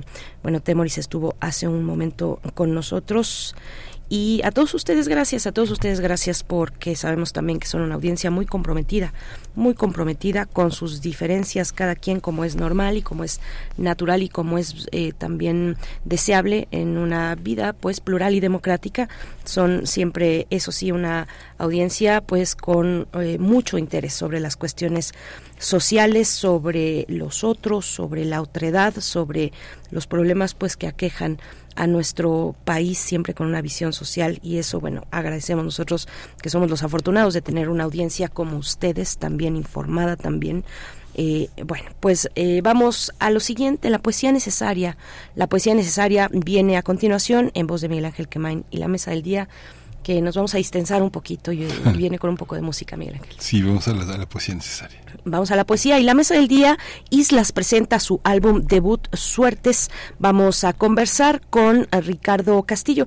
Islas es una banda es una banda que eh, es originaria, es una banda originaria de Yucatán. Eh, se han establecido en la capital del país y bueno, pues estarán con nosotros eh, uno de sus integrantes, Ricardo Castillo, es el frontman y guitarra también, voz de esta banda Islas. Ya nos hablarán de su proyecto. Y al cierre, una recomendación eh, teatral, la obra Barbarie, una obra de Sergio Blanco que se presenta hasta el 14 de octubre en el Foro Sor Juana Inés de la Cruz en el Centro Cultural Universitario y eh, la dirección a cargo de Luis Eduardo Ye. Vamos a conversar con Francia Castañeda, parte del elenco, actriz eh, de esta obra Barbarie que bueno, pues ya hemos de comentar con ella más adelante sobre, sobre esta propuesta escénica.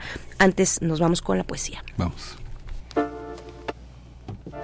Es hora de poesía necesaria. Hoy vamos a escuchar eh, poesía de Arturo Guzmán. Arturo Guzmán, un escritor, poeta, eh, periodista, crítico de, arte, crítico de libros, un, un, hombre que ha animado muchísimo el escenario cultural con su entusiasmo, con su conocimiento. Falleció, falleció el 13 de septiembre pasado. Él nació en la Ciudad de México en 1942, estudió en la Facultad de Filosofía y Letras de la UNAM, perteneció al grupo Mester de Juan José Arreola muchos años atrás y bueno, es una poesía de larga trayectoria una poesía discreta, pero un, un, hombre que ha articulado una amistad con poetas eh, fundamentales, con escritores que han mantenido esta, esta visión pues de la cultura popular, de la cultura en, en general que caracteriza a nuestro país.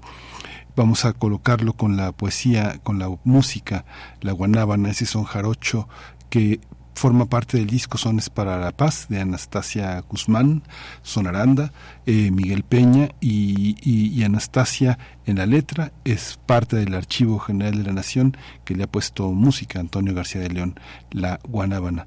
Dice así la poesía de Arturo Guzmán. La voz. Mi voz es voz de la energía que ha rodado por siglos, acumulando el sueño prometeico ciudadana del arte, intenta ser inspiración armónica en el centro del caos, del depresivo naufragar, del tobogán de la locura destructiva, una señal de guía en este hoy que reniega de su propio mañana, producto del exceso, de la ambición sin límites ni tacto. Mi voz me lleva al fondo del poema, donde vierte en su esencia los poemas del mundo. Es una forma de sentir la música al ritmo de los días, con sus noches a tono, creación de notas nuevas, de color en los lienzos del artista, es coordinar pasiones, volcar el corazón y establecer caminos orquestados hacia los nuevos nichos de la vida. Mi voz, tu voz y las voces del mundo son senderos abiertos, cuando no hay luces encendidas, ni parecen cercanas soluciones concretas. Quiero llegar temprano al nuevo día, con la palabra más hermosa, conmoverlo desde que amanezca, para que desparrame sus colores más íntimos y desprenda sus ritmos de música inefable, racimos de emociones que den sentido al paso de las horas y cadencia a las danzas del mundo.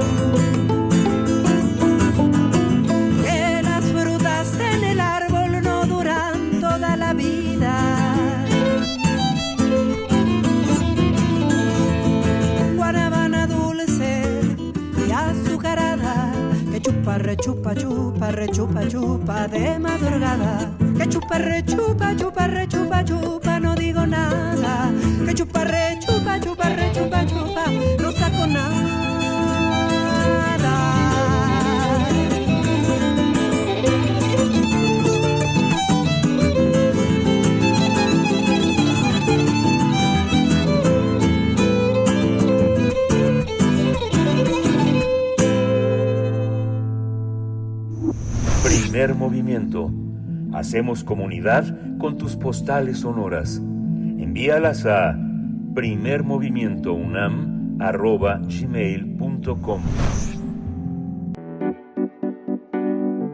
La mesa del día.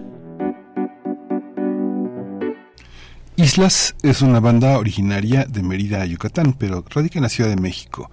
Eh, hace poquito estrenó su álbum de debut titulado Suertes, donde explora nuevos horizontes musicales. Se trata de 13 canciones que ofrecen una experiencia sonora que explora matices y emociones. Además, para Islas representa un parteaguas, ya que Suertes se convierte en su primer material de larga duración, después de años de trabajar en formato de EP. Sus cuatro integrantes han incursionado en la composición de canciones. Para esta banda, su álbum debut representó un testimonio del viaje musical que han emprendido, un proceso creativo que los ha llevado a explorar nuevas direcciones sonoras y la experimentación con una variedad de instrumentos y estilos. Pues vamos a conversar sobre esta propuesta musical, la propuesta de Islas, banda originaria de Mérida, radicada en Ciudad de México. Nos acompaña uno de sus integrantes, Ricardo Castillo. Él es frontman de esta banda Islas, es guitarra y voz eh, también. Ricardo Castillo, buenos días, bienvenido a Primer Movimiento. Eh, enhorabuena por este lanzamiento, ¿cómo estás? Hola, ¿qué tal? Saludos a los dos y un saludo a todo el auditorio del primer movimiento. Muchas gracias, Ricardo. ¿Todos son de Mérida? Eh, yo soy el, o sea, soy el fundador de la banda y de Mérida, pero también tenemos miembros de otras partes del sureste. Mm, qué, qué, interesante. Pues cuéntanos un poco de, de, de, esta historia, de la historia de esta banda, cómo se reúnen, cómo deciden emprender este camino de, pues, de creación musical, Ricardo. Pues el proyecto empieza en 2016, empieza decidí mudarme a la Ciudad de México para justamente tocar este, este proyecto a, más gente. Y justo aquí fui encontrando gente que también era sureña, pero también que es de la Ciudad de México.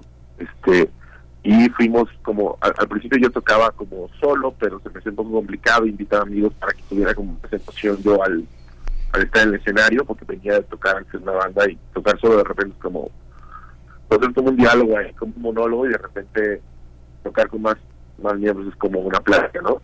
Y de ahí se fue formando poco a poco hasta que sacamos cuatro EPs eh, de diferentes géneros, pero siempre con el estilo como manteniendo la melancolía, este rollo como el dream pop, shoegaze, como, como por ahí. este Y ahora que pues presentamos el nuevo LP, que son 13 canciones, después de sacar cuatro EPs, nos aventamos y ahora sí la primera vez el, el disco de larga duración, ¿no? Cuéntanos de las canciones, qué temas tienen, qué dicen, cómo, cómo las, cómo las conjugaron, cómo las ordenaron. Pues es chistoso porque, eh, pues interesante, el, disco se llama originalmente extranjero, un poco apelando este, este rollo de, que venimos de originalmente la Ciudad de México y que estando en la Ciudad de México queríamos que encontrar nuestra casa porque de donde veníamos todos siempre nos sentimos extranjeros. Y por ahí va más o menos el, el disco y todo muy bien con eso, pero a la hora de plasmar los nombres y el orden, como tú mencionas, de, del disco, nos dimos cuenta que cada canción era como si fuera una carta de tarot y como si este disco hubiera sido como si el universo nos hubiera leído a nosotros el tarot. Entonces decidimos cambiar un poco en la parte de la postproducción eh, del arte eh, el nombre, se llamara Suertes, porque se nos hacía que estaba como más de acuerdo a lo que representaba la, la música. Muchas veces cuando tú haces música, estás muy cerca y muy metido, no puedes ver algunas cosillas que estás diciendo, digamos, de manera subconsciente y el momento en que te alejas lo suficiente es que las descubres y te das cuenta que, oye, está hablando de esto o del otro, ¿no? Entonces fue ahí cuando nos dimos cuenta que el disco hablaba de eso, de, de la suerte que nos ha tocado vivir y cómo fuimos interpretando o enfrentando esas suertes, tanto buenas como malas, en ese proyecto que ha sido pues la historia de la banda, ¿no? Y, y la conexión con la gente que poco a poco ha ido siguiéndonos y cada vez es, es un número más importante. era como contar esa historia. Eh, Ricardo, ¿y cómo, cómo fueron puliendo su identidad musical? ¿Qué decisiones fueron tomando? Tal vez si uno piensa en el sureste mexicano, mm, no va a relacionar necesariamente los eh, géneros y subgéneros, sobre todo del shoegaze, del dream pop, eh, que tal vez están asociados más precisamente con esa nostalgia, eh, con una melancolía más, más del norte, más de un lugar frío, eh, de, tonos grises. ¿Cómo, ¿Cómo fueron encontrando esa línea de su identidad sonora? Pues justamente así, saliéndonos de ahí, porque digo, queremos mucho de donde somos, pero nunca nos sentimos identificados con esta vaya, yo me considero una persona alegre en la vida diaria, pero sí tengo parte como de introspección, donde si no la saco en forma de arte, pues yo me volvería loco. Eh, y no me encontraba identificado con lo que yo estaba escuchando en ese momento ahí, o sea, ahí es como más música tropical, de repente es reggae, que todos géneros muy bonitos, pero pues no, no, no conectaba yo con ellos, ¿no? Y en esa búsqueda interna y a su vez externa, que llegar a la Ciudad de México y, y este y sí, de hecho el clima de la Ciudad de México de repente es medio frío, lluvioso, me encanta a mí, este, me, encanta esta ciudad, es una ciudad que me, me da mucho, este, pues facilitó ese encuentro, no venía yo con, con ideas, pero definitivamente se termina de consolidar el proyecto en la Ciudad de México. Creo que es muy importante la Ciudad de México para, para este, para el proyecto, sobre todo porque en la ciudad me he encontrado con más gente solitaria. Somos muchos y todos estamos solos en la Ciudad de México. Mm. Eso es algo, a su vez, bello, nos diría hasta agridulce, pero, pero muy hermoso, ¿no? Y eso ayudó a terminar de, de cuajar la idea y de proponer y de conectar. También ayuda mucho para conectar con el público. ¿Y tienen público en, en, en, el sureste? ¿Tienen seguidores? Sí, pero tenemos más en la Ciudad de México y en Guadalajara y en Pachuca. Es chistoso. Pero cuando ves el, el, este, ahora con las redes sociales, y todo el data que, se puede manejar y todo eso, cuando checas en Spotify como las ciudades populares, eh, donde nos escuchan, sale evidentemente la Ciudad de México como la ciudad más popular y de repente salen cosas raras como Lima, Perú, o Buenos Aires, Argentina, antes que la Ciudad de Mérida. Entonces, sí, sí tenemos, sí tenemos tenemos muchos amigos también por allá, pero yo diría que el, el el, el main core del fanbase de, las, de, la banda es en, en, Lima también hay mucha hay mucha nostalgia. Ricardo, pues vamos a escuchar una primera propuesta. Eh, se trata de Luciérnagas a cargo de Islas. Estamos conversando con Ricardo Castillo y volvemos contigo, Ricardo, para que nos cuentes un poco más de esta canción. Vamos con Luciérnagas. Perfecto.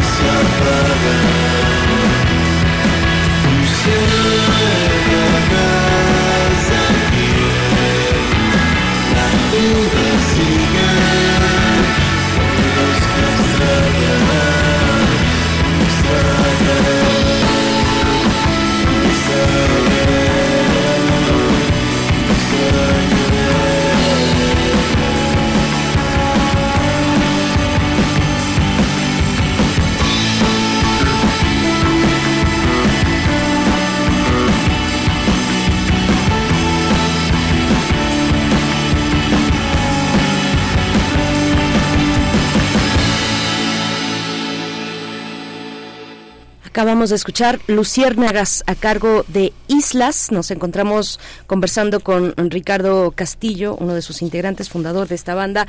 Eh, Luciérnagas, cuéntanos de esta, de esta canción, Ricardo, y, también cuéntanos de, sus influencias, de las bandas que les han inspirado. Yo creo que al sur del continente, eh, hablando de América, al sur del continente, pues vamos a encontrar una escena muy rica en estos, en estos subgéneros. Eh, Ricardo, pero primero Háblanos de, Luciérnagas, por favor.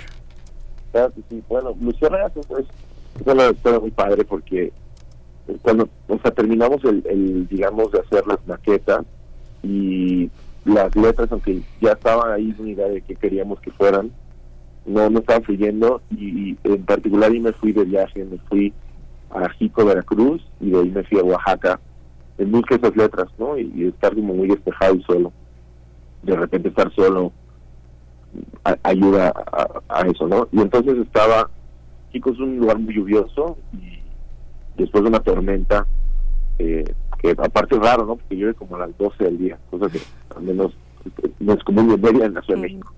este, salieron eh, unas luciérnagas, estaba nublado y de repente a las una de la tarde se podían ver las luciérnagas, ¿no? Y fue como mágico y raro y me di cuenta del efímero no solo de, la luz de los demás sino del momento, ¿no? Y, de, había una reflexión ahí como con relación con la vida, ¿no? Que acaba de pasar la pandemia, muchos familiares, muchos conocidos habían ido a, otro lugar y desaparecido de este, de este mundo y era como un poco esa reflexión de que la vida es como un instante y también un poco como los que se quedan vivos, quedan una especie como de atrapados recibiendo las memorias de los que se fueron, ¿no? Y era un poco como reflexionar acerca de esto de una forma, pues aceptar también que es como parte de la naturaleza, ¿no? Y no lo decides tú, pero, pero ahí estás y lo vives y lo aceptas. Te preguntaba también sobre las influencias, eh, otras otras bandas que les han inspirado en pues en esto, en la conformación de su identidad musical y de su propuesta. Pues fíjate, ahorita que mencionabas del sur, eh, es raro, ¿no? Porque, por ejemplo, bandas bandas de Sugar y de Dream Pop somos muy fans de, cosas como Wild Nothing, de Coto Twin, de Slow Dive, de, de Ride, pero bandas latinoamericanas del sur que no necesariamente son de esos géneros porque nos encantan, están, por ejemplo, Los Prisioneros de Chile, Haces Falsos de Chile, Paso Estéreo, indudablemente es una influencia muy fuerte para, para muchos, esa es música. Este, y otras grandes bandas, ¿no? Y también eh, mexicanas, ¿no? O sea, por ejemplo, Caifanes, sus primeros dos discos nos encantan. Eh, Café Tacuba, que no tiene mucho que ver con lo que hacemos, es una banda que nos inspira en la forma como hace las cosas, etcétera. Hay, hay muchas referencias ahí latinoamericanas. Cuando ustedes hablan de eh, instrumentos y experimentar con ellos, ¿de qué instrumentos hablan y cómo experimentan? Eh? ¿Perdón? Cuando hablan de experimentar, eh, ¿en qué consiste experimentar y con qué instrumentos musicales trabajan? Ah, experimentar, creo que ver hacia adentro y entender que la música nada más son vaya, la música puede ser solo sentarse a tocar, pero pero la música tiene que venir de algún punto de partida de una experiencia personal, ¿no? Entonces experimentamos eh, desde leer libros, ver películas, caminar en la calle encontrando gente. O sea, de, ahí es donde realmente sale la, música importante o con, o con algo que decir, ¿no? Entonces es ahí donde experimentamos más que, con los instrumentos. Los instrumentos ya tenemos mucho años tocando y practicándolos, entonces es algo que, digamos dejamos con fluidez, pero realmente las experiencias que vivimos es lo que experimentamos.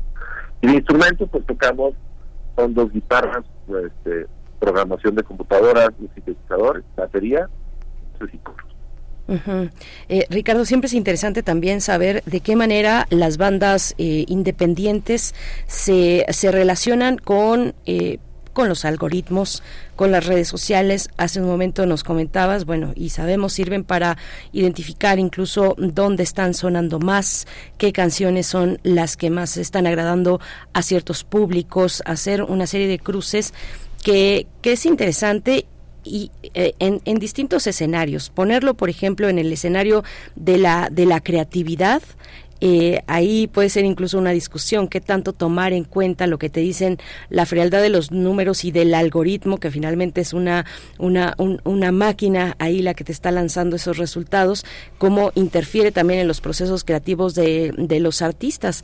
Eh, eso por un lado y por otro también irse guiando, eh, ir conociendo un poquito más a sus públicos. Eh, cuéntanos de esta relación que tienen ustedes con, pues que tienen ya todas las bandas actualmente con distintas plataformas de reproducción musical, Spotify o la que tú quieras, este, las redes sociales mismas, ¿no? Las redes sociodigitales, Instagram y demás. ¿Cómo ha sido esta, este, esta, pues esta relación, Ricardo? Pues es muy interesante la pregunta que haces, porque justamente cuando estábamos haciendo el disco, eh, y después cuando ya terminamos el disco para lanzarlo con la disquera, en, juntas con el equipo de trabajo que queremos mucho, porque siempre nos apoya y, ahora que, sabes, lo más de la cosa, hay más gente que sabe de lo que está hablando y no, no es como gente improvisada, pues tiene información de cosas como los algoritmos y todos nos aconsejaron, por ejemplo, no hagan un LP, son muchas canciones hagan un EP, saquen varios sencillos y vamos viendo. Y, fue un poco esa terquedad. Decir, no, o sea, sí, sí sabemos que el algoritmo arroja eso, sí sabemos que puede funcionar más de esta forma, pero también uno como artista tiene que aferrarse a, lo, que cree, ¿no? Y queríamos sacar un disco que fuera en, contra de todo eso, que fuera lo más humano posible, que obligara al, al que lo quisiera escuchar a no, a no dejarse sucumbir por, por este rush de serotonina que, que, que, que, que necesitas un nuevo estímulo cada 10 segundos, ¿no? Y, tener un disco de 13 canciones que te tomara el tiempo sentarte y disfrutarlo y luchar contra este, digamos, fenómeno que ahora estamos viviendo de la inmediatez eh, para encontrar un, tesoro al final, ¿no? Eh, ese era como, como el reto y nos está yendo muy bien, la verdad, no, no es por no de tener falsa humildad, muy bien, está viniendo, ya tiene más de, 60 mil plays en, Spotify. Y yo creo que pasa con los algoritmos. Para una vez que te atreves a hacer las cosas, son herramientas de información. Este, pues está muy padre saber dónde nos escuchan y también está muy padre saber qué es lo que les gusta del, del cómo se llama, del disco. También las redes sociales estamos trabajando con un equipo nuevo que nunca hemos trabajado, que es como gente especializada en cómo hacer las redes sociales, y ellos nos han enseñado desde la parte humana qué es lo que le gusta de nuestra esencia al público. Y, y eh, ha sido muy grato darnos cuenta en este proceso de aprender a comunicar con mejor redes sociales, que al final de cuentas lo que le gusta al público son las historias, lo que nos hace humanos son las historias. Entonces, una vez que entiendes eso, es una herramienta deliciosa la, la inteligencia artificial siempre que la pones después de la parte más. Sí, y esta, esta eh, que cuando uno dice nos está yendo muy bien, ¿a qué, a qué se refieren? ¿A los plays, a los, a los clics, a, un contacto con el público, a que da dinero? ¿Qué, qué es que nos va bien? A un, ¿qué, cuando un músico dice nos va bien, ¿qué quiere decir por lo general? Para, para contestar tu pregunta como la estás preguntando, a todas. Para contestarte como te la quiero contestar yo, creo que es como me siento. Me siento muy bien y nos sentimos en la banda muy bien eh, después de sacar este disco. Definitivamente está generando más dinero, está generando más play, está generando más clics y eso se suma a lo que es este el éxito de, lo que la verdad no esperábamos, pero también es como esta sensación de, nos vemos acá los cuatro y decimos, creo que hicimos bien en, romper un poco esa regla de hacerle caso al algoritmo. Ricardo, y en eso y en eso de los algoritmos y lo que nos comentaba sobre esta eh, este deseo y esta insistencia y una necesidad también de realizar un, un LP, un material amplio de larga duración.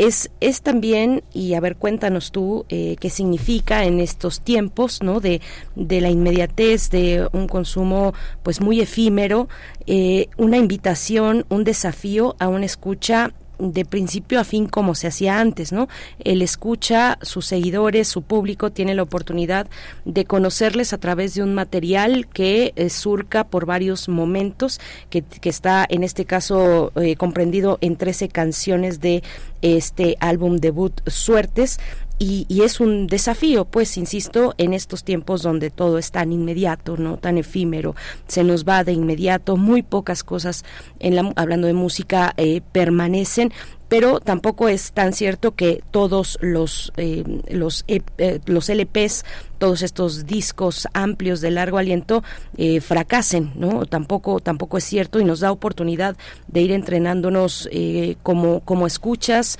como seguidores de una banda musical de, de ir entrenando el oído de conocerles más a través de esta configuración musical. Ricardo qué nos puedes comentar pues es un desafío y es un desafío, yo siento, desde, desde, la percepción de la banda, muy bonito, ¿no? O sea, no hay nada más bonito de, poder escaparse, revelarse ante esta inmediatez. Esta inmediatez es algo que, sin darnos cuenta, repito, desde el punto de vista de cómo lo vemos en la banda, nos ha vuelto, digamos, esclavos, autómatas, y, y tomar ese tiempo de alejarse un poco, y no solo con la música, de tomarse un café de charlar con los amigos, de, pues sí, de repente es incómodo, por ejemplo, en una charla, de repente con un amigo que no ves hace tiempo, puede ser que sea un momento como incómodo o aburrido, pero una vez que cruzas esa brecha, te escapas y platicas y conectas con alguien más, cosa que con, con estar ahí todos parados con,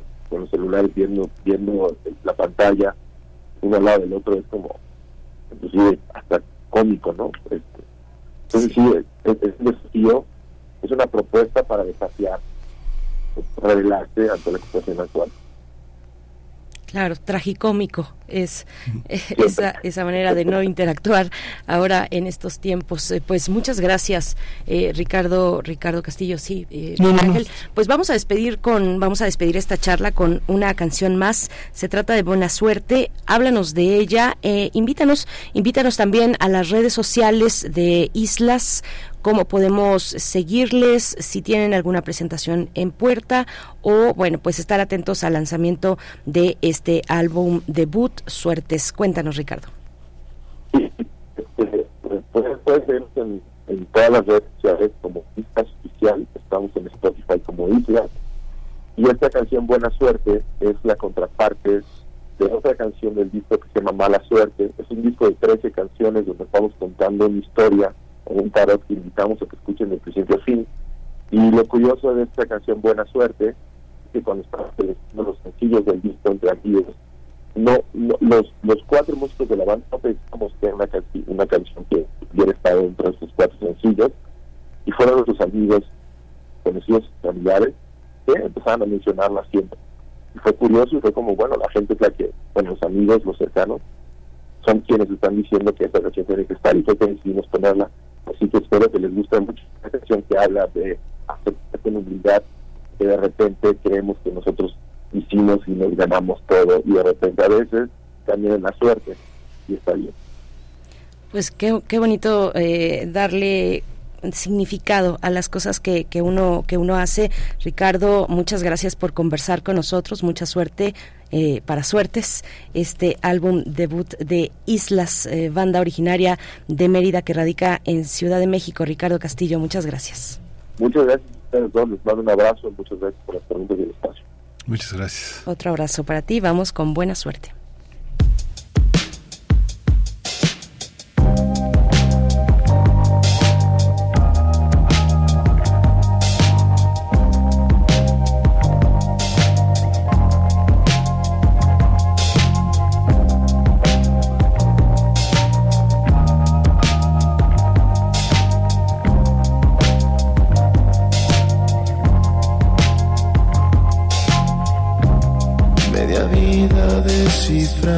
Que es un juego estar aquí.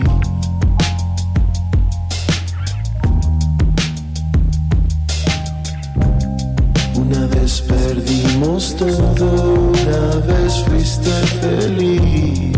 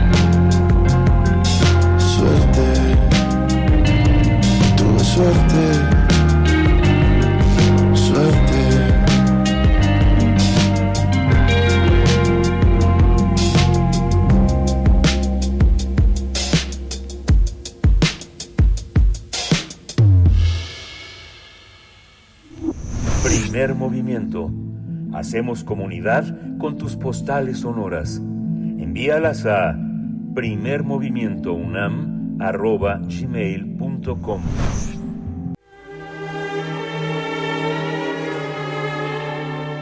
Teatro, teatro, teatro. Corre el telón y disfruta de la función. Barbarie es una obra de teatro que se presenta en el Foro Sor Juana Inés de la Cruz del Centro Cultural Universitario del 14, a partir del 14 de septiembre y hasta el 14 de octubre, dando funciones eh, en este recinto universitario. Y para hablar sobre esta propuesta escénica nos acompaña esta mañana Francia Castañeda, actriz, ha participado en montajes diversos, Manada, El Beso, Reincidentes, Finjamos que soy feliz, eh, algo en Fuente Ovejuna, entre otras, para conversar. Eh, Francia Castañeda sobre esta propuesta del director Luis Eduardo Ye. Bienvenida, buenos días. Hola, muy buenos días. Muchas gracias por la invitación. A ver, cuéntanos de Barbarie, qué, este, cómo, cómo está concebida, de quién es, este, co- cómo, cómo están, cómo están integrados para este montaje. Pues mira, la obra la escribió Sergio Blanco. Es de las pocas obras que tiene con múltiples personajes. Normalmente sus obras se desarrollan con uno o dos personajes máximo, pero esta es como de las viejas, ¿no? De, de las primeras obras que hizo. Y Luis Eduardo allí la leyó, se entusiasmó, presentaron el proyecto entre Luis Eduardo, Pablo Marín y Fernanda García, que ellos tres conforman la como la base de la compañía Manada Teatro.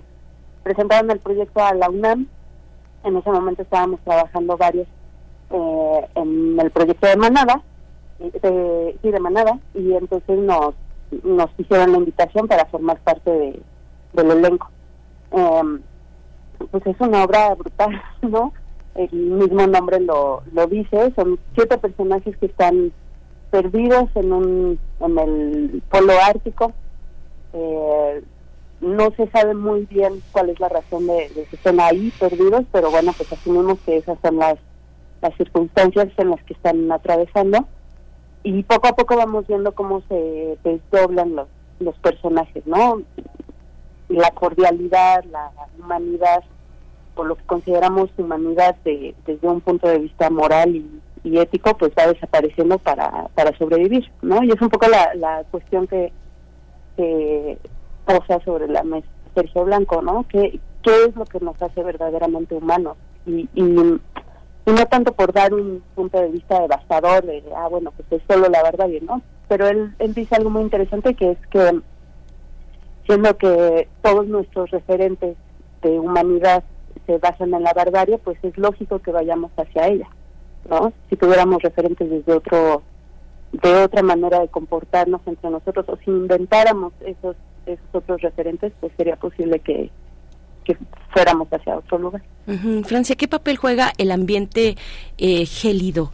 Eh, el, el hecho de estar eh, en este glaciar ártico que que transmite también a los espectadores, bueno, desde el frío, desde la sensación térmica de frío al verlos, al verlos tiritar, al verlos temblar eh, llenos de nieve. Eh, ¿cuál, es, ¿Cuál es el papel o la metáfora incluso detrás de este glaciar ártico? Pues creo que es un detonador más, ¿no? No es lo mismo estar esperando en una hamaca plácidamente a estar en un sí. polo y, y, con el miedo de, de, no saber, o sea, todo se va terminando, ¿no? También se va, se acaban las, eh, ¿cómo se dice? El, el alimento se acaba, eh, se acaba la, las relaciones, se empiezan a traicionar unos a otros, pero todo es en un afán de sobrevivir, ¿no? Eh, Luis Eduardo insistía mucho e insiste mucho en que en que tenemos que, que, defender el derecho a la vida de cada uno de los personajes. Y es por eso que llegan a hacer actos bestiales, no por una cuestión de maldad intrínseca del ser humano, simplemente es necesito sobrevivir. Y eso quizás atente contra la vida de los otros, pero, pero no es su deseo hacerse mal, ¿no?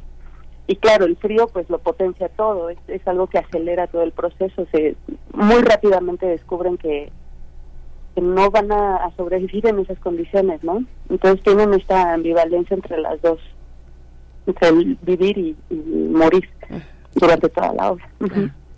¿Cómo fue la, cómo fue, cómo se juntaron? Son actores que ya habían trabajado juntos con con G, ¿cómo, cómo, cómo, cómo fue la convocatoria y cómo trabajaron alrededor de un texto eh, que el director tuvo que interpretar?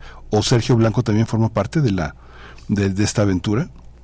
No, Sergio eh, lo conoce Luis Eduardo, lo conocen algunos otros de mis compañeros. Eh, uno de mis compañeros, Emiliano Ulloa, montó una obra suya, entonces lo contactó. Hay, hay cierto conocimiento. Una vez que empezamos a publicar cosas de que íbamos a presentar la obra, eh, Sergio, muy lindo, nos, nos escribió un mensaje, ¿no? Como deseándonos mucha suerte al embarcarnos en este, en este texto. Eh, y pero pero realmente la interpretación fue en conjunto eh, como les decía estábamos trabajando en la obra Manada cuando Luis Eduardo descubrió el texto y nos hizo la invitación. Luego se atravesó la pandemia y entonces se retrasó por tres años eh, el estreno no nosotros teníamos planeado estrenar esto en el 2020 mm, pero pues bueno nos atravesó a todos ese evento y por eso estrenamos hasta ahora. La manera en la que trabajamos, pues la verdad es que y es un director muy muy humano, eh, muy generoso, acepta mucho las propuestas, escucha y a todos nos entusiasmó mucho lo crítico del, del texto, ¿no? Porque tiene muchas partes, eh, bueno, durante toda la, la obra no hay una sola acotación. Entonces, es lo que dice y los textos en sí son muy muy escuetos, ¿no? Entonces, lo que dice es lo que hay y poco a poco fuimos descubriendo, ah, tiene relación con este otro, ah, este se está traicionando con este otro, ah, perfecto, entonces aquí hay que sumar un pequeño signo, ¿no? Desde antes em, lo fuimos descubriendo conforme íbamos ensayando y fue un proceso súper rico, fue muy corto también, hicimos dos meses de ensayos, eh, sí, y creo que en eso radica mucho de la humanidad de Luis Eduardo, ¿no? De confiar mucho en, en sus actores, en sus elencos y depositar ahí un material y decir, ok, vamos a embarcarnos en esta aventura y pues vamos a hacerlo juntos, ¿no? Y creo que en, tanto que hay confianza, pues se puede construir mucho más fácilmente. Eh, Francia, eh, Manada también eh, se llama, es el nombre del grupo del grupo escénico de, de la compañía eh, sí. ah, eh, qué bueno que me lo confirmas. Además de ser una, pues, una propuesta escénica, una obra de teatro. Y tú, tú has estado, ¿cómo ha sido para ti? Para ti, Francia, eh, el, el, esta experiencia, bueno, con lo que nos estás narrando del, del texto de, de Sergio Blanco, eh, qué interesante atravesar ese proceso. ¿Cómo ha sido para ti eh, con esta compañía? Tú eres cofundadora también de Teatro Entre Dos, otra compañía. ¿Cómo, cómo ha venido, pues, eh, ese ese transcurso, ese caminar entre estos grupos teatrales? Pues eh, en Manada me invitaron al, proyecto. Eh, me parece que había incluso otra persona, pero luego hicieron el, el, cambio. Esa persona no pudo con las fechas y luego me llamaron a mí. Yo ya había trabajado con Pablo Marín y con Luis Eduardo en otros montajes, entonces nos conocíamos, pues, ¿no? Prácticamente todos los que estábamos en el elenco de Manada nos conocíamos de algún otro proyecto. Eh, y también fue un proceso de, dos meses. Esa obra la escribió y dirigió Luis Eduardo. Eh, y bueno, pues fue otro proceso muy disfrutable, ¿no? Muy generoso, con mucho juego, con mucha son intensos los montajes que, que hemos que hemos trabajado juntos, tanto Manada como Barbarie, pero algo que reina en los ensayos es, es mucha cordialidad y mucho amor y, mucho respeto y juego. Entonces, creo que eso facilita un montón el, estar en escena, ¿no? Con estos compañeros nos nos permitimos arrojarnos al vacío porque sabemos que ahí estamos, ¿no? Unos y otros. Realmente es, una familia, o sea, parece trillado y parece que ahora es lo que se busca, ¿no? En el teatro, que se conforman familias. Y, pero de verdad que, que el nivel de de acogida que hay entre unos y otros y de cuidados también, ¿no? Sabiendo que estamos depositando material muy personal, eh, pues sí, se siente, se siente cada vez que estamos entrando a escena. Eh, y con Teatro Entre Dos, pues es una compañía que fundé con Arnaud y con Olivier, es una compañía franco-mexicana. Eh, ahorita estamos en pausa desde hace tiempo. Tuvimos un apoyo de México en escena y, y eso nos permitió seguir trabajando incluso durante la pandemia. Pero pero una vez que terminó el apoyo y que seguíamos en la pandemia, pues fue muy complicado porque los proyectos son más bien itinerantes. ¿No? Son teatro de calle, eh, intervenciones urbanas. Entonces, pues ahí como no hay un apoyo de taquilla, pues era muy difícil mantener los espectáculos. Eh, por eso en este momento está detenido. Sí, es, es interesante ahora que, que comentas lo de tener una compañía francesa, de alguna manera, bueno, no francesa, sino con franceses que les gusta el teatro. Eh, en, en, Francia es eh, muy, muy, muy común tener compañías donde hay muchísimos latinos o, o, o gente con, con otras lenguas. ¿Cómo, ¿Cómo se da esa experiencia? No sé, pienso en alguien que es conocido en México y que ha hecho muchos montajes con mexicanos en Francia, que es Georges Lavadán. ¿Cómo, cómo funciona? ¿Cómo, ¿Cómo se siente este cuando uno como mexicano integra, se integra a un grupo de actores o de directores franceses? Este, me imagino que el requisito es también este, actuar en francés y para ellos actuar en español, ¿no? Pues ellos realmente llevan años viviendo aquí en México, adoptaron México como su país eh, natal. Arnaud incluso dice que él es veracruzano. Como que Eso, les pasa, eso les pasa a los franceses. Y a los ingleses también. sí.